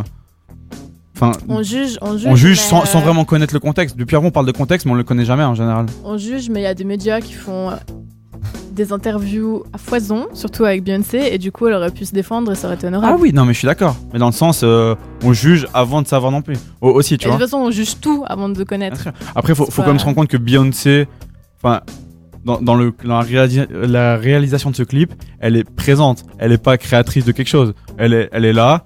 C'est elle la tête d'affiche. C'est elle qu'on regarde, mais c'est le contexte et tout dans toute la préparation, elle est pas dedans. Donc, euh, au final, c'est plus, euh, on, on vend Beyoncé pour faire regarder un clip. Donc, euh, au final, est-ce que c'est vraiment Beyoncé et son contexte qui fait Bah, la, marque, légitimité Beyoncé, du hein, clip je veux dire, tout ce qui gravite autour. euh, Non, mais je, je- oh, je suis assez d'accord, qu'on mais dans le sens. Beyoncé quand même. on, on juge beaucoup sans connaître le contexte, alors que depuis avant, on parle beaucoup de contexte. Mais c'est normal en même temps. hein. Tu veux dire quelque chose euh, Je viens juste de réaliser qu'on est en Suisse. Oui. Et j'ai aussi, euh, enfin, j'ai aussi réalisé dans une moindre mesure, je le sais, que je suis de nationalité néerlandaise. Et que ces deux pays ont en rapport une, euh, une certaine fête qui se passe en décembre et qui est la fête de Saint-Nicolas. Et alors, je sais pas dans quelle mesure euh, le père Fouettard est, est présent en Suisse, Pas trop. mais, hein. euh, mais alors aux Pays-Bas et en Belgique aussi, ça pose énormément souci le père Fouettard. Parce que, euh, historiquement parlant, c'est euh, un esclave noir et qui est utilisé pour kidnapper les enfants passage et puis les tabasser en fait. Ok. Et Je pas que un esclave noir. Bah justement, tu savais pas que c'était un esclave noir, mais du coup, qu'est-ce que vous savez de ce père Fouettard et comment est-ce que vous l'acceptez? Parce qu'en soi, ça c'est le, je dirais, l'appropriation culturelle dans sa plus pire essence là, ce qu'on a ici. Bon, je Bah, t'avoue que moi, j'ai jamais entendu. Enfin, petite, euh, on m'a jamais parlé du père Fouettard. Je le connais. C'est pas parce quelque que chose qui est très mythe, populaire en Suisse, en, en toute honnêteté. En Suisse romande, en tout cas, je crois pas que ce soit très populaire. C'est plus je, me en- rappelle, je me rappelle très bien du père Fouettard, en tout cas, quand Ah j'étais bon gamin. Ouais, bah, Alors, il comme va quoi, ça dépend vraiment du, de la famille, ouais, peut-être. J'allais alors. chez, ouais, j'allais chez des amis en Valais, justement, et puis. euh, Et alors, Ah. à quoi ressemblait euh, le père Fouettard? Alors, Ils sont pas un père dans mes souvenirs, il était, non, enfin, il était peint en noir. Ils ressemblent Oui, pas à c'est un ça, Père exactement. Noël. Un blanc qui, qui était. C'est- qui est pas en noir et est c'est la même chose aux Pays-Bas. Jamais on verra un, un Africain euh, faire un père Fouettard. C'est Non, toujours, jamais, jamais. toujours des Européens qui sont euh, qui sont peints, enfin en blackface en fait, avec euh, la peau noire, des lèvres énormes et rouges. Et euh, et, et aux Pays-Bas, ça, ça pose vraiment souci parce que c'est culturellement extrêmement accepté le père Fouettard et Saint-Nicolas. C'est vraiment une image que, euh, que les Néerlandais sont absolument pas prêts à perdre. Et alors du coup, ce qu'ils ont fait, euh, bon, je vous avouerai, euh, ces dernières années, ils sont, ils quand même vachement en train de le perdre ce combat. Mais, euh, mais alors, ce qui s'est passé, c'est que dans un premier temps, c'était il y a une quinzaine d'années, il me semble, ils ont fait évoluer l'histoire en fait. Ils se sont dit, on va plus dire que c'est un esclave, on va dire que c'est quelqu'un tout à fait lambda qui est, euh, qui est noir parce qu'il descend souvent dans les cheminées et donc ouais. il a de la suie sur le visage. Je connaissais cette version-là. Voilà. Ouais, c'est vrai que. Et alors, ouais. et alors dans quelle mesure est-ce que vous accepteriez éventuellement cette, euh, cette évolution de l'histoire en fait? Est-ce que pour vous c'est toujours un blackface et c'est juste un, un moyen de s'en cacher, il faut arrêter ça? Ou alors est-ce que si on fait évoluer la, la culture autour, on arrive à l'accepter? C'est une manière de se dédouaner, en fait, du problème, en gros. Bah, de, de- de se dédouaner, oui, dans un sens, mais après, est-ce que ça empêcherait pas aussi justement de d'accepter un compromis en fait, de se dire on n'a pas envie de, euh, de changer euh, de changer la manière dont on fait sa fête, mais on accepte euh, le fait que ce soit raciste et donc on va changer ce fait-là. Ouais, ok, je, je, je comprenais pas où tu voulais en venir. mais Là, du coup, je comprends mieux maintenant. euh, Ouais, je serais assez intéressant. Je sais pas s'il y aurait d'autres exemples déjà. euh, Bah, je peux vous dire comment l'évolution, euh, Ouais, comment l'histoire a évolué aux Pays-Bas, mais j'aimerais bien savoir d'abord ce que Mais vous en ça a pensez. pas divisé. Moi, pas- je trouve que ça, change pas. Enfin, je veux dire, je trouve ça ridicule. Personne va. Oui, peut-être les générations futures, mais en soi, euh, le débat qui se base sur, bah, en changeant le l'histoire. Non, non, non, mais non, non, qu'on soit clair, Saint-Nicolas, c'est une fête pour les enfants, donc c'est forcément pour les générations futures, en fait. Si les générations actuelles acceptent de faire évoluer l'histoire, même si au fond d'eux-mêmes, ils sont quand même avec l'ancienne histoire. Je trouve que tu peux pas accepter de juste. Voilà, enfin, je trouve que c'est la solution de facilité. euh. Dans quel sens? Je, je veux dire, tu veux Bah, dire, t'acceptes pas le fait de changer l'histoire comme ça Ou alors. Pour moi, c'est trop facile. Faut, faut se rendre compte que les gens. Le- c'est- je trouve c'est- ça pas suffisant comme euh, mesure. c'est- comme m'a dit Fadri, c'est se dédouaner d'un problème euh, grave. Oui, mais il faut se rendre compte Non, que le trouve pas 95% suffisant des gens, ou je dis 95%, mais la grande majorité des gens, on parle, s'en foutent. Enfin, je veux dire, dans le sens, euh, beaucoup, on, on- on- que ce soit en Suisse ou je pense dans d'autres- pays, on, fête, on fait beaucoup de fêtes sans penser au contexte. On, on fête pas Noël, beaucoup de gens fêtent Noël sans penser au, au- au contexte chrétien derrière. Beaucoup de gens font Pâques sans penser, le, sans penser au, au contexte derrière. Les gens s'en foutent, ils veulent juste faire leur fête. euh, Ce qui de, on veut dire, vivre leur événement, on va dire qu'ils ont vécu, euh, qu'ils qu'ils font depuis tout petit. Et au final, le contexte, s'il faut le changer, on le change. Mais j'ai pas l'impression qu'il y a un regard sur vraiment euh, la majorité des gens. Les gens s'en foutent, honnêtement. Oui, mais donc, je veux dire, oui, ils s'en Vraiment, foutent. Et du coup, ils vont pas réfléchir à ça. Mais maintenant, voilà. d'après vous, si, euh, si ce Donc père fouettard en fait. est noir parce qu'il est descendu dans la cheminée, est-ce que vous considérez ça comme grave vis-à-vis de la population africaine? C'est ça ma question, Hmm. en fait. C'est que, oui, un blackface, c'est scandaleux parce que c'est profondément raciste. Est-ce que quelqu'un qui ressemble toujours au blackface, mais parce qu'il est descendu dans la cheminée, est-ce que ça, ça pose souci maintenant Bah, déjà, je pense que du coup, tu te peindrais pas le visage en noir. euh, comme Bah si, parce que du coup, l'idée, c'est qu'il est noir parce Donc qu'il ils est vont pas changer cheminée. l'esthétique du perfectoire. Bah, je pense qu'ils vont, je pense qu'ils vont sérieusement penser à réduire le, le Bah, côté rouge et gros des lèvres, mais visuellement, euh, oui, c'est sur quand même le le même, ouais. C'est un ramoneur en gros. Dans l'idée, ouais. Oui, mais un ramoneur, ramoneur, ça ressemble pas à ce que je suis en train de regarder maintenant sur Wikipédia où c'est vraiment euh, noir de partout. Bah, Un regarde, ramoneur, il a quelques le, taches le fouettoir, il a une grosse toque, enfin, Poppins. il a une grosse. Euh, il- regarde le ramoneur de Mary Bah, voilà. Poppins, c'est c'est un père fouettard. Est-ce que si, si t'as le ramoneur de, euh, de Mary Poppins qui se ramène en tant que père fouettard à Saint-Nicolas, ça va te choquer parce que tu vas te dire oui, mais il y, a un y, a, il y a une histoire ancestrale raciste là-dessous. Est-ce que pour ça, ça va te choquer ou pas? C'est là, c'est là ma question en fait. Non, parce que il a pas une blackface. Si on change l'esthétique, ça change tout. Par en contre, si on change juste l'histoire sans Eh l'esthétique, bien, ça change euh, rien. bah alors dans les Selon faits, moi. Bah dans les faits, dans ce cas, je vous, euh, je vous donne la, en, en quelque sorte la solution, puisque c'est ce qui s'est passé aux Pays-Bas, c'est que ça a posé vraiment souci en fait. Même le fait euh, de, même avoir ce compromis de, de, euh, de père fouettard ramoneur en fait, ça a posé souci. Ce qui fait que depuis quelques années maintenant, et je trouve ça extrêmement bizarre Mais aussi. qu'est-ce qui pose souci? Bah, pour Je- eux, c'était quand même trop affilié au blackface en fait. Ah, voilà. Voilà, et, euh, et alors ce qu'ils ont fait, et je trouve ça encore plus étrange, c'est qu'ils sont complets, ils ont, ils ont fait une croix sur cette histoire de Ramoneur, ils sont revenus sur une histoire de blackface, mais par contre ils ont aussi mis des yellow faces, des red faces, et, euh, et voilà, en fait c'est devenu extrêmement bizarre parce que maintenant il y a plein de pères fouettards, mais il y en a des... euh, il y en a des roux, euh, il y en a des rouges, il y en a des blancs, il y en a des noirs, mais c'est jamais leur couleur de peau naturelle en fait. c'est- toujours du maquillage. Je comprenais pas parce que du coup là je suis un peu sur internet en train de regarder des photos et je voyais des, des, des pères fouettards mais qui ressemblaient pas du tout à ce que tu décrivais non tout mais c'est ça, ça c'est totalement nouveau, ça, un fait peu, 2-3 ans euh, seulement beaucoup qu'on les voit ceux-là. Ok, il y en a un qui ressemble au gars du euh, Ronald McDonald c'est vrai, c'est vrai, c'est un peu le. C'est un peu improbable mais je vous le montre comme ça dans le studio mais vraiment à côté ou Ronald McDonald ou ok. Bah c'est intéressant, enfin j'avais aucune idée Et de tu vois, tu vois que son honnêtement. maquillage est blanc là en fait. Ah, il est Donc c'est vraiment dans l'idée de, euh, de se dire le blackface est pas accepté, du coup on va mettre des white faces, on Ouais. va mettre des red faces, et moi je trouve ça encore plus malsain en fait. Peut-être qu'il aurait fallu juste euh, abolir cette tradition en fait. Ouais, du père fouettard c'est impossible, Ouais, c'est ce que je disais culturellement avant. parlant c'est impossible Oui, de mais du- Tu peux la faire évoluer justement. Et donc l'idée c'est de savoir dans quel sens la Si on faire y évoluer. réfléchit, si on y réfléchit, on pourrait se dire bon bah Mais ça fait quoi part, que j'ai ça dit part- avant ça part d'une euh, d'une base raciste.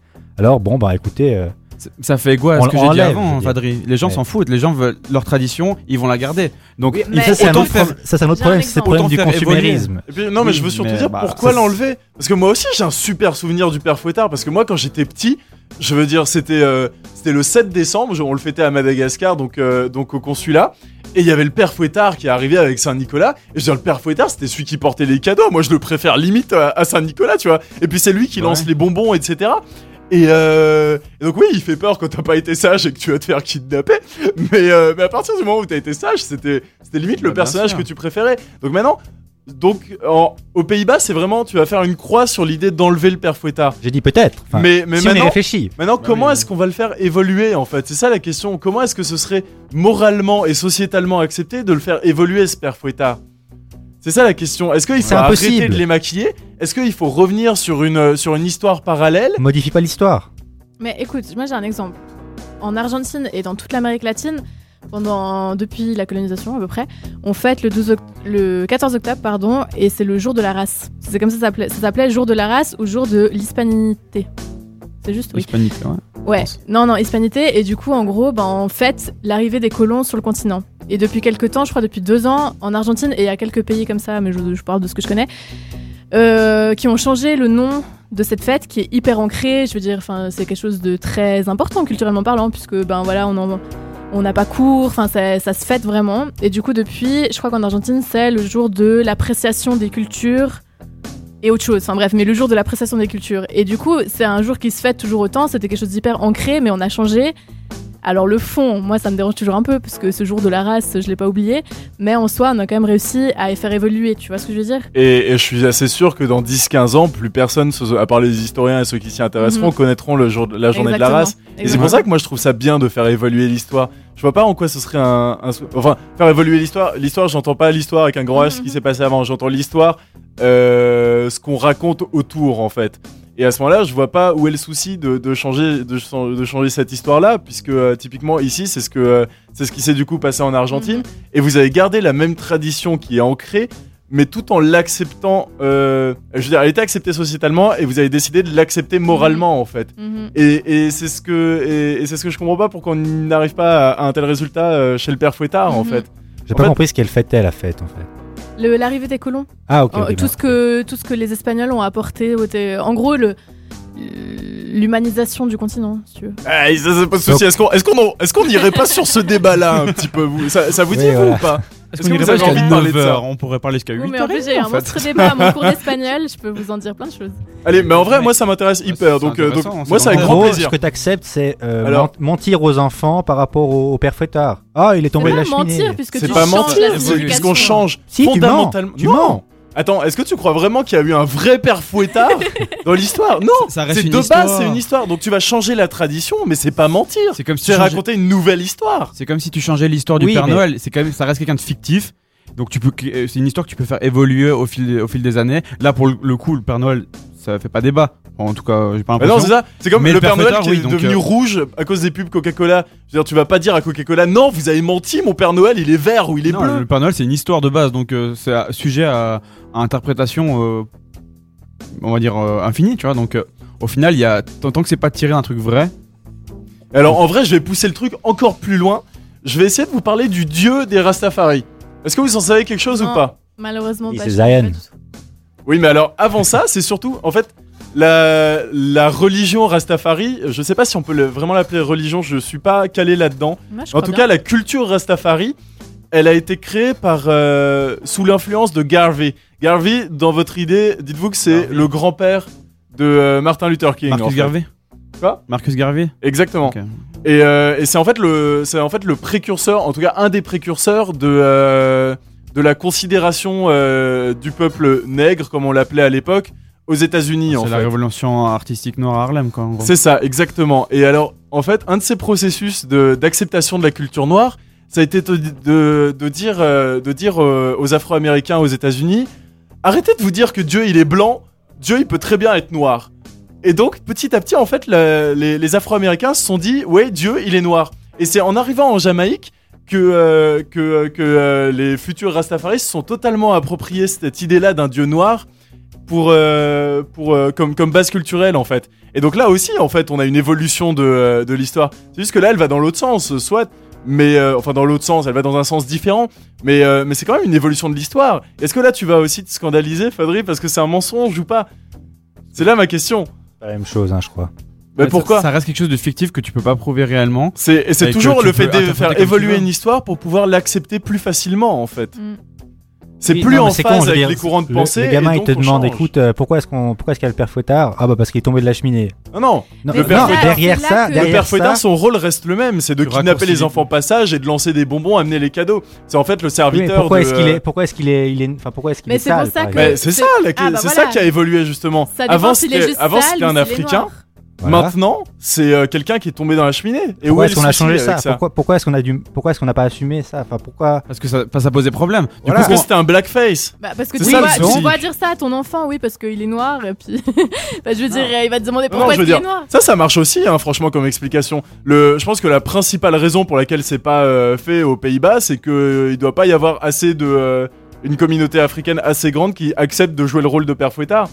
C'est tout, mais en soi, à ce moment-là, oui, il pourrait. Bah, et du coup, c'est ce que je disais tout à l'heure. Pourquoi, pourquoi maquiller les gens en blanc, noir, rouge et pas juste prendre des gens totalement lambda et, euh, j'ai envie de dire normaux, habillés normalement, pas maquillés, tu vois.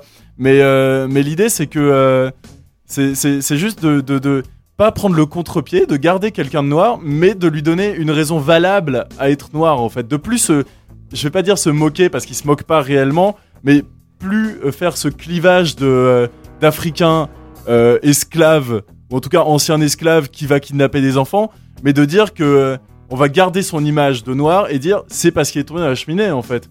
Pour moi, ça va clairement dans le bon sens de faire Ouais, ça. ouais, moi aussi, c'est quelque chose que. Enfin, je- c'est logique. Il y a un problème, entre guillemets, dans. En tout cas, ça a posé un problème cette histoire. C'est normal qu'on le fasse évoluer. Toi, t'as on met, le, l'impression on que. met le voile sur une histoire de racisme. Oui, mais, le- Mais- Le, problème, c'est tu que. mets pas le voile Mais oui Non, parce que historiquement, Si. personne va nier le fait que c'était comme ça avant. Ce qui va se passer, c'est que l'histoire que tu vas raconter à tes enfants, elle sera différente. En- Où est le souci avec histoire ça Tu faussée.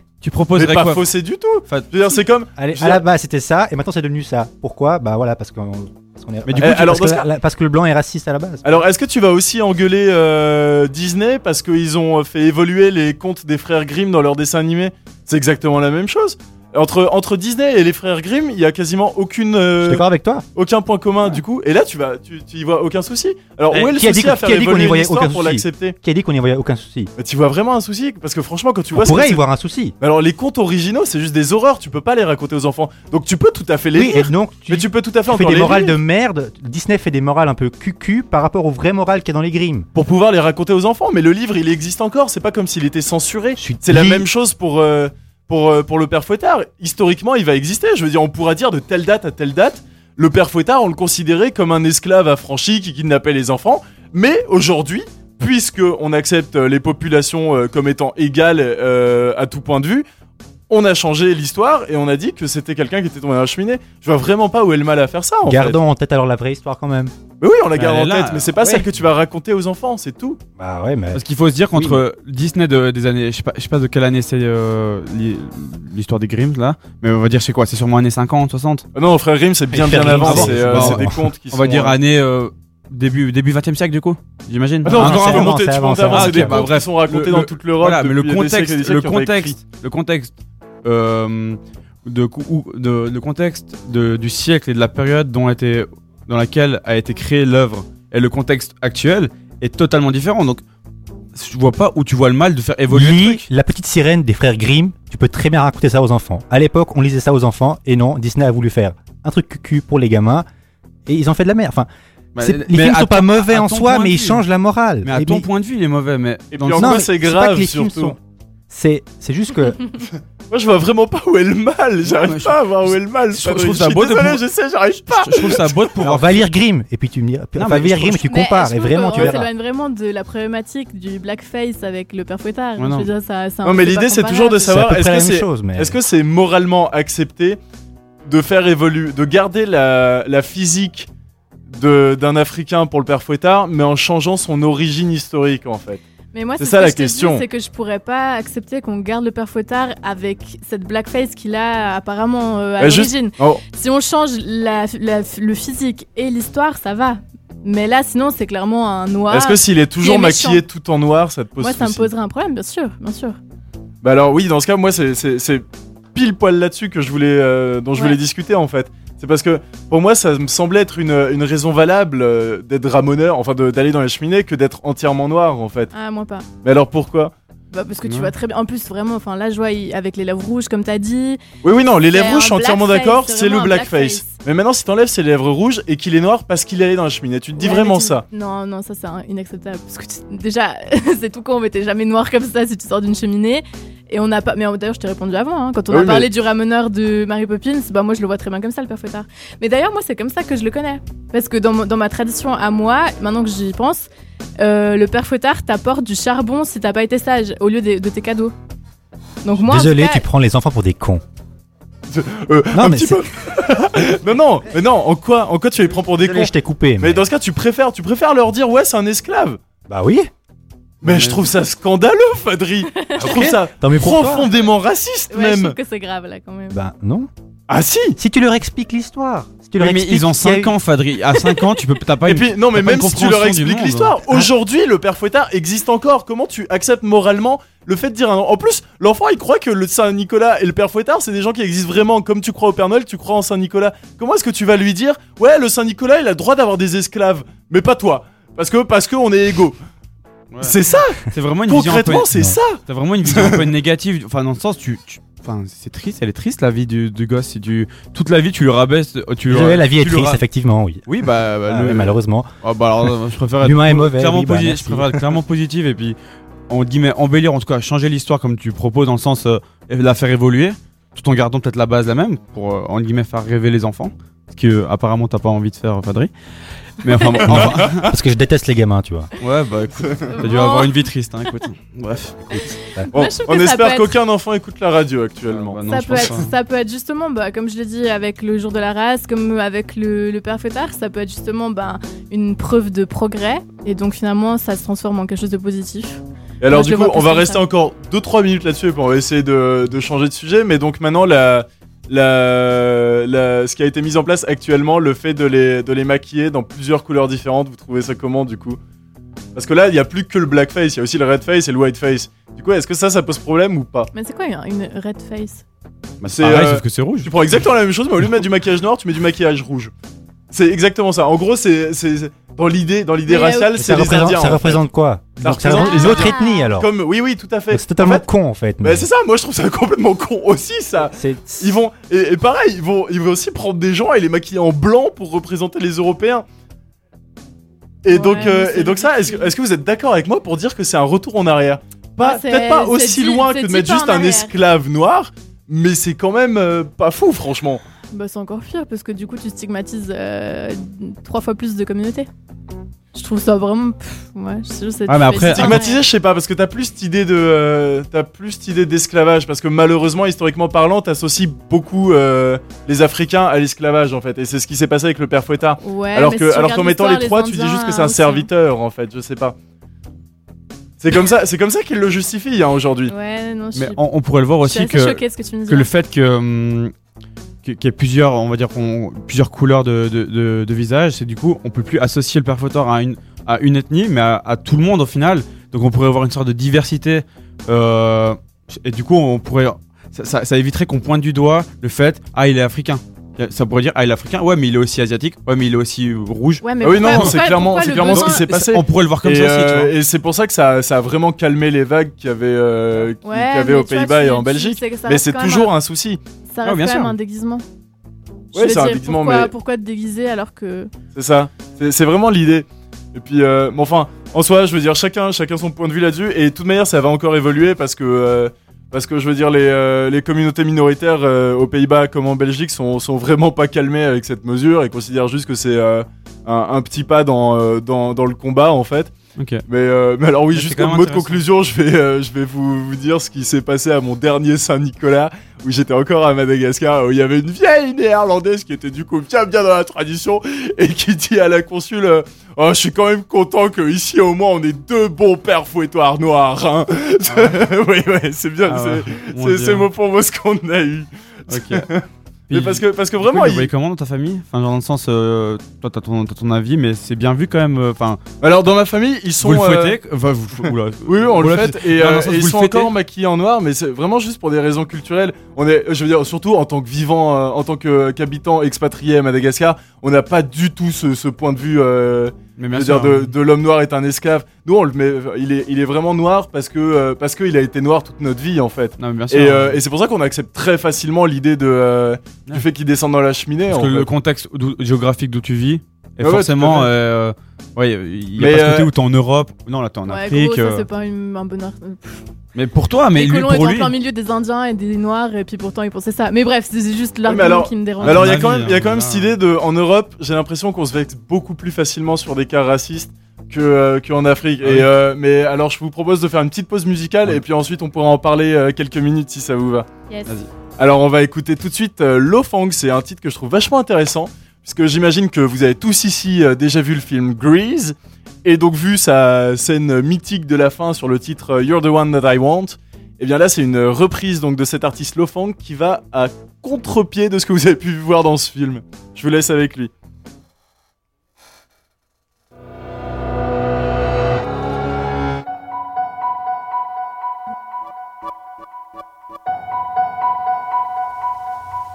I've got chills,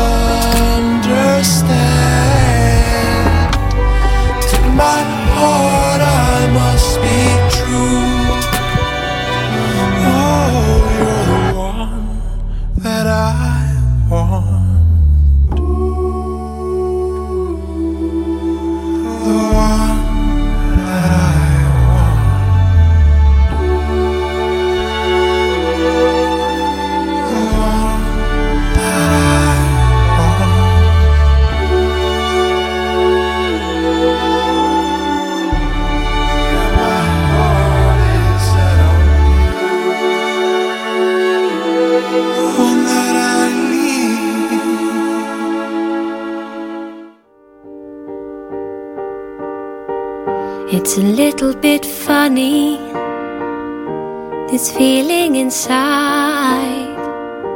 I'm not one of those who can easily hide. I don't have much money, but boy, if I did, I'd buy a big house where we both could live. Me forgetting. but these things I do. You see, I've forgotten if they're green or they're blue. Anyway, the thing is, what I really mean. Yours are the sweetest eyes I've ever seen.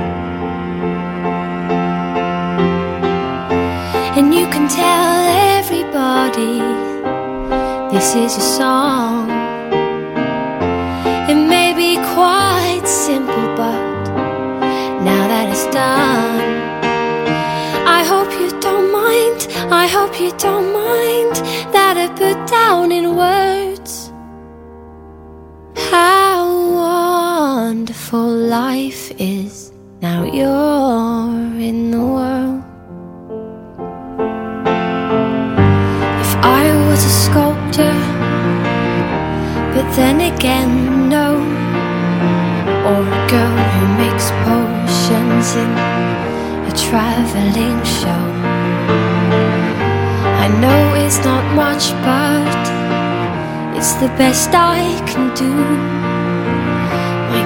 gift is my song, and this one's for you.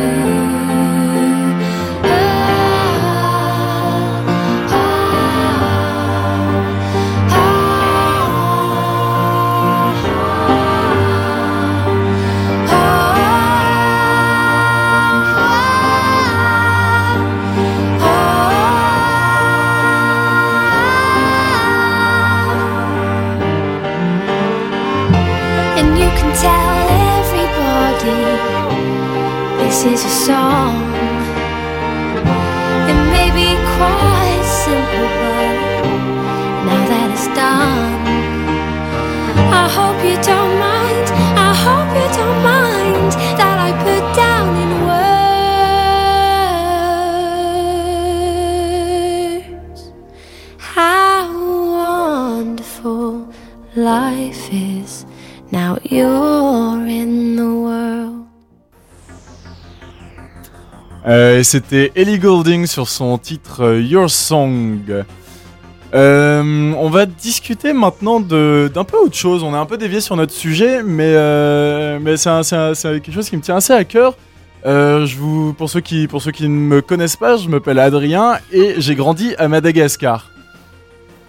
Euh, et je me suis rendu compte en arrivant en Suisse ici pour commencer mes études qu'on fait vachement plus gaffe à ce qu'on dit en, Europe euh, dès que ça a trait au racisme en fait. Euh, typiquement, il y a, je veux dire, dans le sens où, on va beaucoup plus faire, at- faire attention aux, interprétations de nos paroles et, ou de nos faits et gestes en Europe qu'en Afrique où c'est beaucoup plus naturel, où on accepte beaucoup plus facilement nos différences. C'est, vous en pensez quoi? Est-ce que vous avez déjà ressenti ça ou pas? Ah, complètement. Bah, si je peux, je prends la parole du coup en premier. Complètement. Enfin, j'ai l'impression que chaque semaine on débat, puis chaque semaine on, on, on se scandalise de plein de trucs, enfin, du racisme. Et au final, euh, non mais dans le sens. mais- J'espère que tu te scandalises. non mais écoute, écoute ce que je dis au, au lieu de juste répondre. Euh, dans le sens, on, on remet en question, on va dire, tout ce qu'on fait et tout, tout- toutes les traditions, peu importe. en- et on, on essaie de. Bah, on, là, on parlait du, du père Fouettard juste avant. On remet en question ça. Enfin, on est un peu dans une époque où on se scandalise de tout. Et bah, je trouve ça vraiment intéressant. Et je dis pas que c'est à, à raison ou à tort, peu importe. Et je trouve ça intéressant du coup le fait que tu, tu dises qu'apparemment en Afrique, euh, il y a des choses qui passeraient beaucoup plus. Bah, c'est même pas qu'elle Pour avoir des passerait, en exemples. fait. En fait, bah, c'est surtout que, bah, justement, en fait, c'est ce que je me suis dit au moment de le dire. Je me dis, c'est bizarre, il n'y a, pas tant d'exemples qui me viennent que ça à l'esprit. C'est parce que c'est même pas le sujet, en fait. Je veux dire, jamais, en 18 ans à Madagascar, on m'a dit, euh, ouais, fais pas ça, ça peut être interprété comme étant raciste, en fait. Lit- littéralement, j'ai jamais entendu parler de racisme, à part à l'école, tu vois. Euh, jamais j'ai.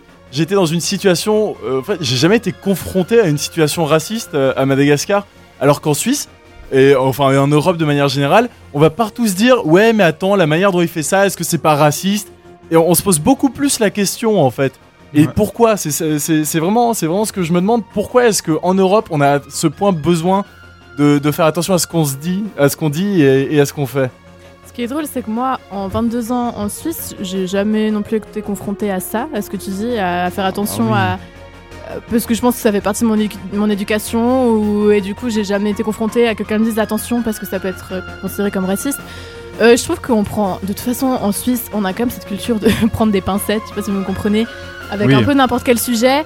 Je le trouve pas si mal que. Enfin, ça peut agacer, mais je trouve que c'est peut-être mieux de prendre trop de pincettes que pas du tout. C'est peut-être aussi le fait, je vais prendre un exemple euh, tout con, mais je sais qu'avec mes amis qui viennent un peu de partout dans le monde, enfin je veux dire qui sont issus de l'immigration, première génération ici, euh, je sais que pire souvent ça nous arrive de nous insulter sur euh, nos races. Enfin, je sais pas comment dire, je veux dire. euh, Ouais, c'est un truc d'albanaise, d'albanaise de merde, alors qu'on est proche et on sait que ça va. Mais c'est un sujet de discussion, enfin c'est un sujet de plaisanterie, je veux dire. Exactement, mais Vous- parce qu'on a l'intimité qui nous permet de le faire. Mais même, je veux dire, au fond de vous-même, vous savez, euh, je veux dire, moi j'ai toujours l'impression que, euh, au fond de moi-même, c'est accepté universellement, enfin universellement dans mon entourage, qu'on est foncièrement égaux. Et donc à partir de là, si on se moque de nos différences, on s'en bat les couilles, mais genre totalement, tu vois. Mhm. Parce qu'au fond de nous-mêmes, on sait qu'on est égaux, tu vois. Exactement. Et du coup, et du coup, c'est pour ça qu'il y y a absolument pas ce souci de racisme, même si, même si je vais, même si je vais faire une blague assez douteuse à, à un pote noir, il va s'en foutre Mais parce que qu'il saura qu'au fond. Tu vois ce que je veux dire? Là, je pense que, enfin, là où il faut faire attention, c'est peut-être quelqu'un qu'on connaît pas du tout. On connaît pas son histoire, sa sensibilité sur certains sujets. Tu vois ce que je veux dire? Je Ouais. me verrais pas faire une plaisanterie un peu raciste, mais que je sais que je le ferai à une pote, à quelqu'un que je viens de connaître depuis deux secondes. Tu vois ce que je veux Alors je dire suis assez d'accord, mais dans ce cas, je vais, je vais, euh, je vais développer un autre argument et que j'ai vraiment trouvé abusé. Par contre, c'était il y a quelques mois. Euh, je vais pas donner de nom, euh, histoire de, parce que c'est des associations de l'EPFL. En Oh. gros, euh, en gros, ma copine a dû faire une affiche pour euh, pour une de ces associations, et c'était une affiche pour un concours, euh, pour un concours photo en fait. Et, euh, et le thème de ce concours, ah, je vais trop loin dans les détails. Bref, la photo, la photo, c'était un singe qui était en train de boire de l'eau en fait, et il était, il était sur un sur un temple de sur, au temple d'Angkor. Et puis il était assis sur les marches et il buvait de l'eau en peinant un peu. Et et donc elle avait fait une affiche avec ça qui était vraiment splendide et euh, l'association l'a refusée parce qu'elle pouvait être, interprétée comme raciste. Ok. Est-ce Bah, que vous trouvez ça légitime Je comprends vous qu'en tant qu'association, on essaye le moins possible de d'avoir euh, un scandale qui nous tombe sur le dos et que. Attends, une coup, image, on- une photo d'un singe, tu dis que c'est raciste. Non, Pour moi, je- ce qui est profondément raciste, c'est dire qu'un singe en photo, c'est raciste. Je suis archi d'accord avec toi. Je trouve que à force d'appréhender et de faire attention à tout pour pas que ça soit considéré comme raciste, ça le devient. Puisqu'on garde finalement euh, en tête qu'un singe, c'est, euh, ça a une connotation euh, à l'homme ça, noir, etc. Mais d'un côté, je comprends qu'en tant qu'association, tu dises on n'a pas envie de ce genre de critique qui pourrait entacher notre image et tout, tu vois. Ouais. J'ai l'impression que c'est un peu un cercle vicieux, tu vois, au final. Comment est-ce que tu veux, comment est-ce que tu veux être interprété comme raciste dans ce cas-là, franchement Mais c'est quoi le contexte de, de l'affiche Enfin, C'est, c'est tout ce que je vous ai dit, ça vous suffit. Il se trouve que après, plus tard, ils ont, euh, ils ont affiné le thème et du coup là, c'était plus approprié. Mais euh, ce dont je vous parle, c'était avant ça. Genre littéralement, c'est tout ce qu'il y avait. C'était un concours photo. La photo, c'était un singe. Ils ont dit non, c'est raciste. Du coup, je suis assez, euh, enfin, je suis assez le raisonnement à, Sabrine. Où le problème, c'est un peu l'image. C'est compréhensible des deux côtés, parce que au final, qui c'est qui fait les scandales? C'est souvent une minorité en, général. Une minorité qui fait du bruit. Bah, c'est la minorité oppressée Voilà. qui va faire scandale. c'est, Voilà, euh, voilà, mais c'est souvent C'est une pas minor- normal, mais c'est. euh, c'est- logique dans le sens, c'est rarement, en général, s'il y a une, une rébellion par une majorité, la rébellion elle passe parce qu'une majorité ça écrase tout. C'est souvent une minorité euh, oppressée à tort ou à raison qui va se rebeller et qui va faire de mal à l'image. Donc en fait, c'est- compréhensible dans les deux sens. D'un côté, euh, c'est compréhensible que des gens peuvent l'interpréter mal. Comme, après, c'est compréhensible que la euh, dise non pour l'image. Le problème, c'est vraiment un côté image. On, veut pas, on veut faire plaisir à tout le monde. Et euh, bah, au final, quand tu veux faire plaisir à tout le monde, t'arrives pas. Parce que forcément, il y a des gens qui sont extrêmement opposés. Si tu fais plaisir à un, tu fais, tu fais pas plaisir à l'autre. Et, euh, vice versa, tu vois. Donc je pense que le, gros problème, c'est bah, le, voilà, c'est le mot que t'as dit, Sabrine, c'est vraiment l'image. Pour, pour le cas de ton affiche, en tout cas. Et c'est souvent ça dans les. dans. euh, pour divers autres sujets, tu vois. Voilà. Je sais pas si tu. Je. Oui, écoute. réagir je- Bah, je, je veux dire, je comprends ce que tu dis, mais, euh, mais j'ai quand Je même. pas que je suis d'accord, hein, mais- Mais non, non, mais je comprends totalement, et, et c'est vraiment ce qui me pose souci, c'est que, euh, c'est que dans l'état actuel de l'évolution de notre société, pour vous dire plein de jolis mots, mais euh, on n'arrive pas à être plus naturel, putain, c'est tout. Mais je, je pense que ça va arriver avec le temps. C'est juste qu'on est encore dans. J'ai l'impression qu'on est dans un entre-deux où on sait que le racisme c'est mal. Le racisme c'est mal, ce qui n'était pas le cas il y a quelques années encore auparavant. Euh, et on parle de la Suisse, ok, qui est quand même assez évoluée de ce côté-là, enfin, sur cette question. Mais c'est pas le cas partout. Enfin, je veux dire, si on regarde dans le monde, le racisme il est tellement présent que je pense que ça va prendre du temps. Mais on va arriver à une époque, à une, on va forcément arriver euh, un jour dans l'histoire à ne plus faire attention à ça et à être. euh, Non, c'est impossible. Moins- On l'espère en tout cas. Fadri dit que Ouais. c'est impossible. Non, c'est tellement, tellement enraciné en nous. Enfin, c'est question d'identité, etc. C'est C'est- personnellement, c'est- utopiste, parles- En je nous, tu parles de qui Bah, je suis pas d'accord, ça, ça va se faire lentement, mais ça va se faire. Regarde. Parce que moi, dans ma réalité à moi, je connais pas le racisme parce que j'ai des amis qui viennent de partout, Non, non, parce mais- que je valorise les Le- cultures, parce que, je, enfin, je- pour moi, quand j'étais petite, j'avais une meilleure copine qui venait de l'île Maurice.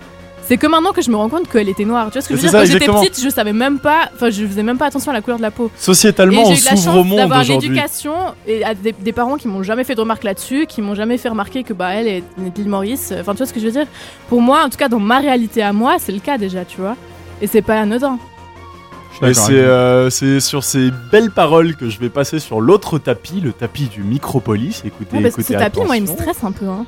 Ah, c'est Rick et Morty, moi j'aime bien. bon, bah alors je On change, je on change. On a l'impression qu'on parle d'un sujet, mais genre, c'est- un- vraiment, on n'a pas le temps, on a 5 minutes et puis. euh, Voilà, non, mais du coup, c'est pour vous, vous dire salut. C'était euh, un plaisir de, de passer ces deux heures avec vous. Ça, ça, ça dure, hein, deux heures, on mine a de tenu rien. les deux heures. On a tenu les deux heures. En vrai, en vrai, on n'y croyait pas, franchement. Donc, on espère pour vous que ça n'a pas été trop poussif, que, que vous avez appris un minimum de trucs. En tout cas, en tout cas, je l'espère, je l'espère intimement. Moi, j'en ai appris en tout cas. Et, euh, et donc alors, euh, Anthony, Fadri, Sabrine et moi-même, nous vous saluons euh, pour ce qui est de, de cette émission du Micropolis. Et restez tout de même euh, sur nos ondes, puisque euh, on va avoir tout de suite à 19h C'est le retour de la banane Euh, le rose. retour de la banane rose. C'est euh, une vieille émission de la radio euh, qu'on a décidé de faire ressusciter et qui, euh, comme vous l'aurez deviné éventuellement, cul. puisque la référence au téléphone rose est assez évidente. Voilà. Oui, comme le, comme le dit si bien Anto, on parle de cul. On parle Et de ça, cul, ça, ça fait du bien de temps en temps. Il hein. faut pas de tabou. Bah alors, ne vous en faites pas, tout est fait pour éviter euh, le côté beauf. Et, euh, et alors, pour ceux que ça intéresserait pas trop, euh, revenez tout de même à 21h pour euh, l'émission 20 Johnny. heures, je crois, non? Euh, non, non, non, c'est l'heure peut-être après. 21h, excuse-moi, alors oui. Euh, 21h pour euh, l'émission Fais-moi mal Johnny, qui euh, par contre, contrairement à son nom, elle ne parle absolument pas de, De Johnny Hallyday. Et encore moins de Johnny Hallyday. Et ni de Johnny Hallyday. Non, on va parler de rap, je crois. Il me semble qu'ils nous ont dit qu'ils allaient parler de rap, de, de ça clash, va parler, voilà, de ça va parler de, la, rap. de la différence entre les clashs et les battles de rap. Je suis assez curieux. peut-être des petits freestyles à droite à gauche, qui sait. Voilà, on vous fait tout plein de bisous et on vous laisse sur le numéro de Woodkid, euh, Conquest of. Et j'ai pas la fin du titre, alors je vais vous le dire en même temps que j'ai la lance. Conquest of Spaces.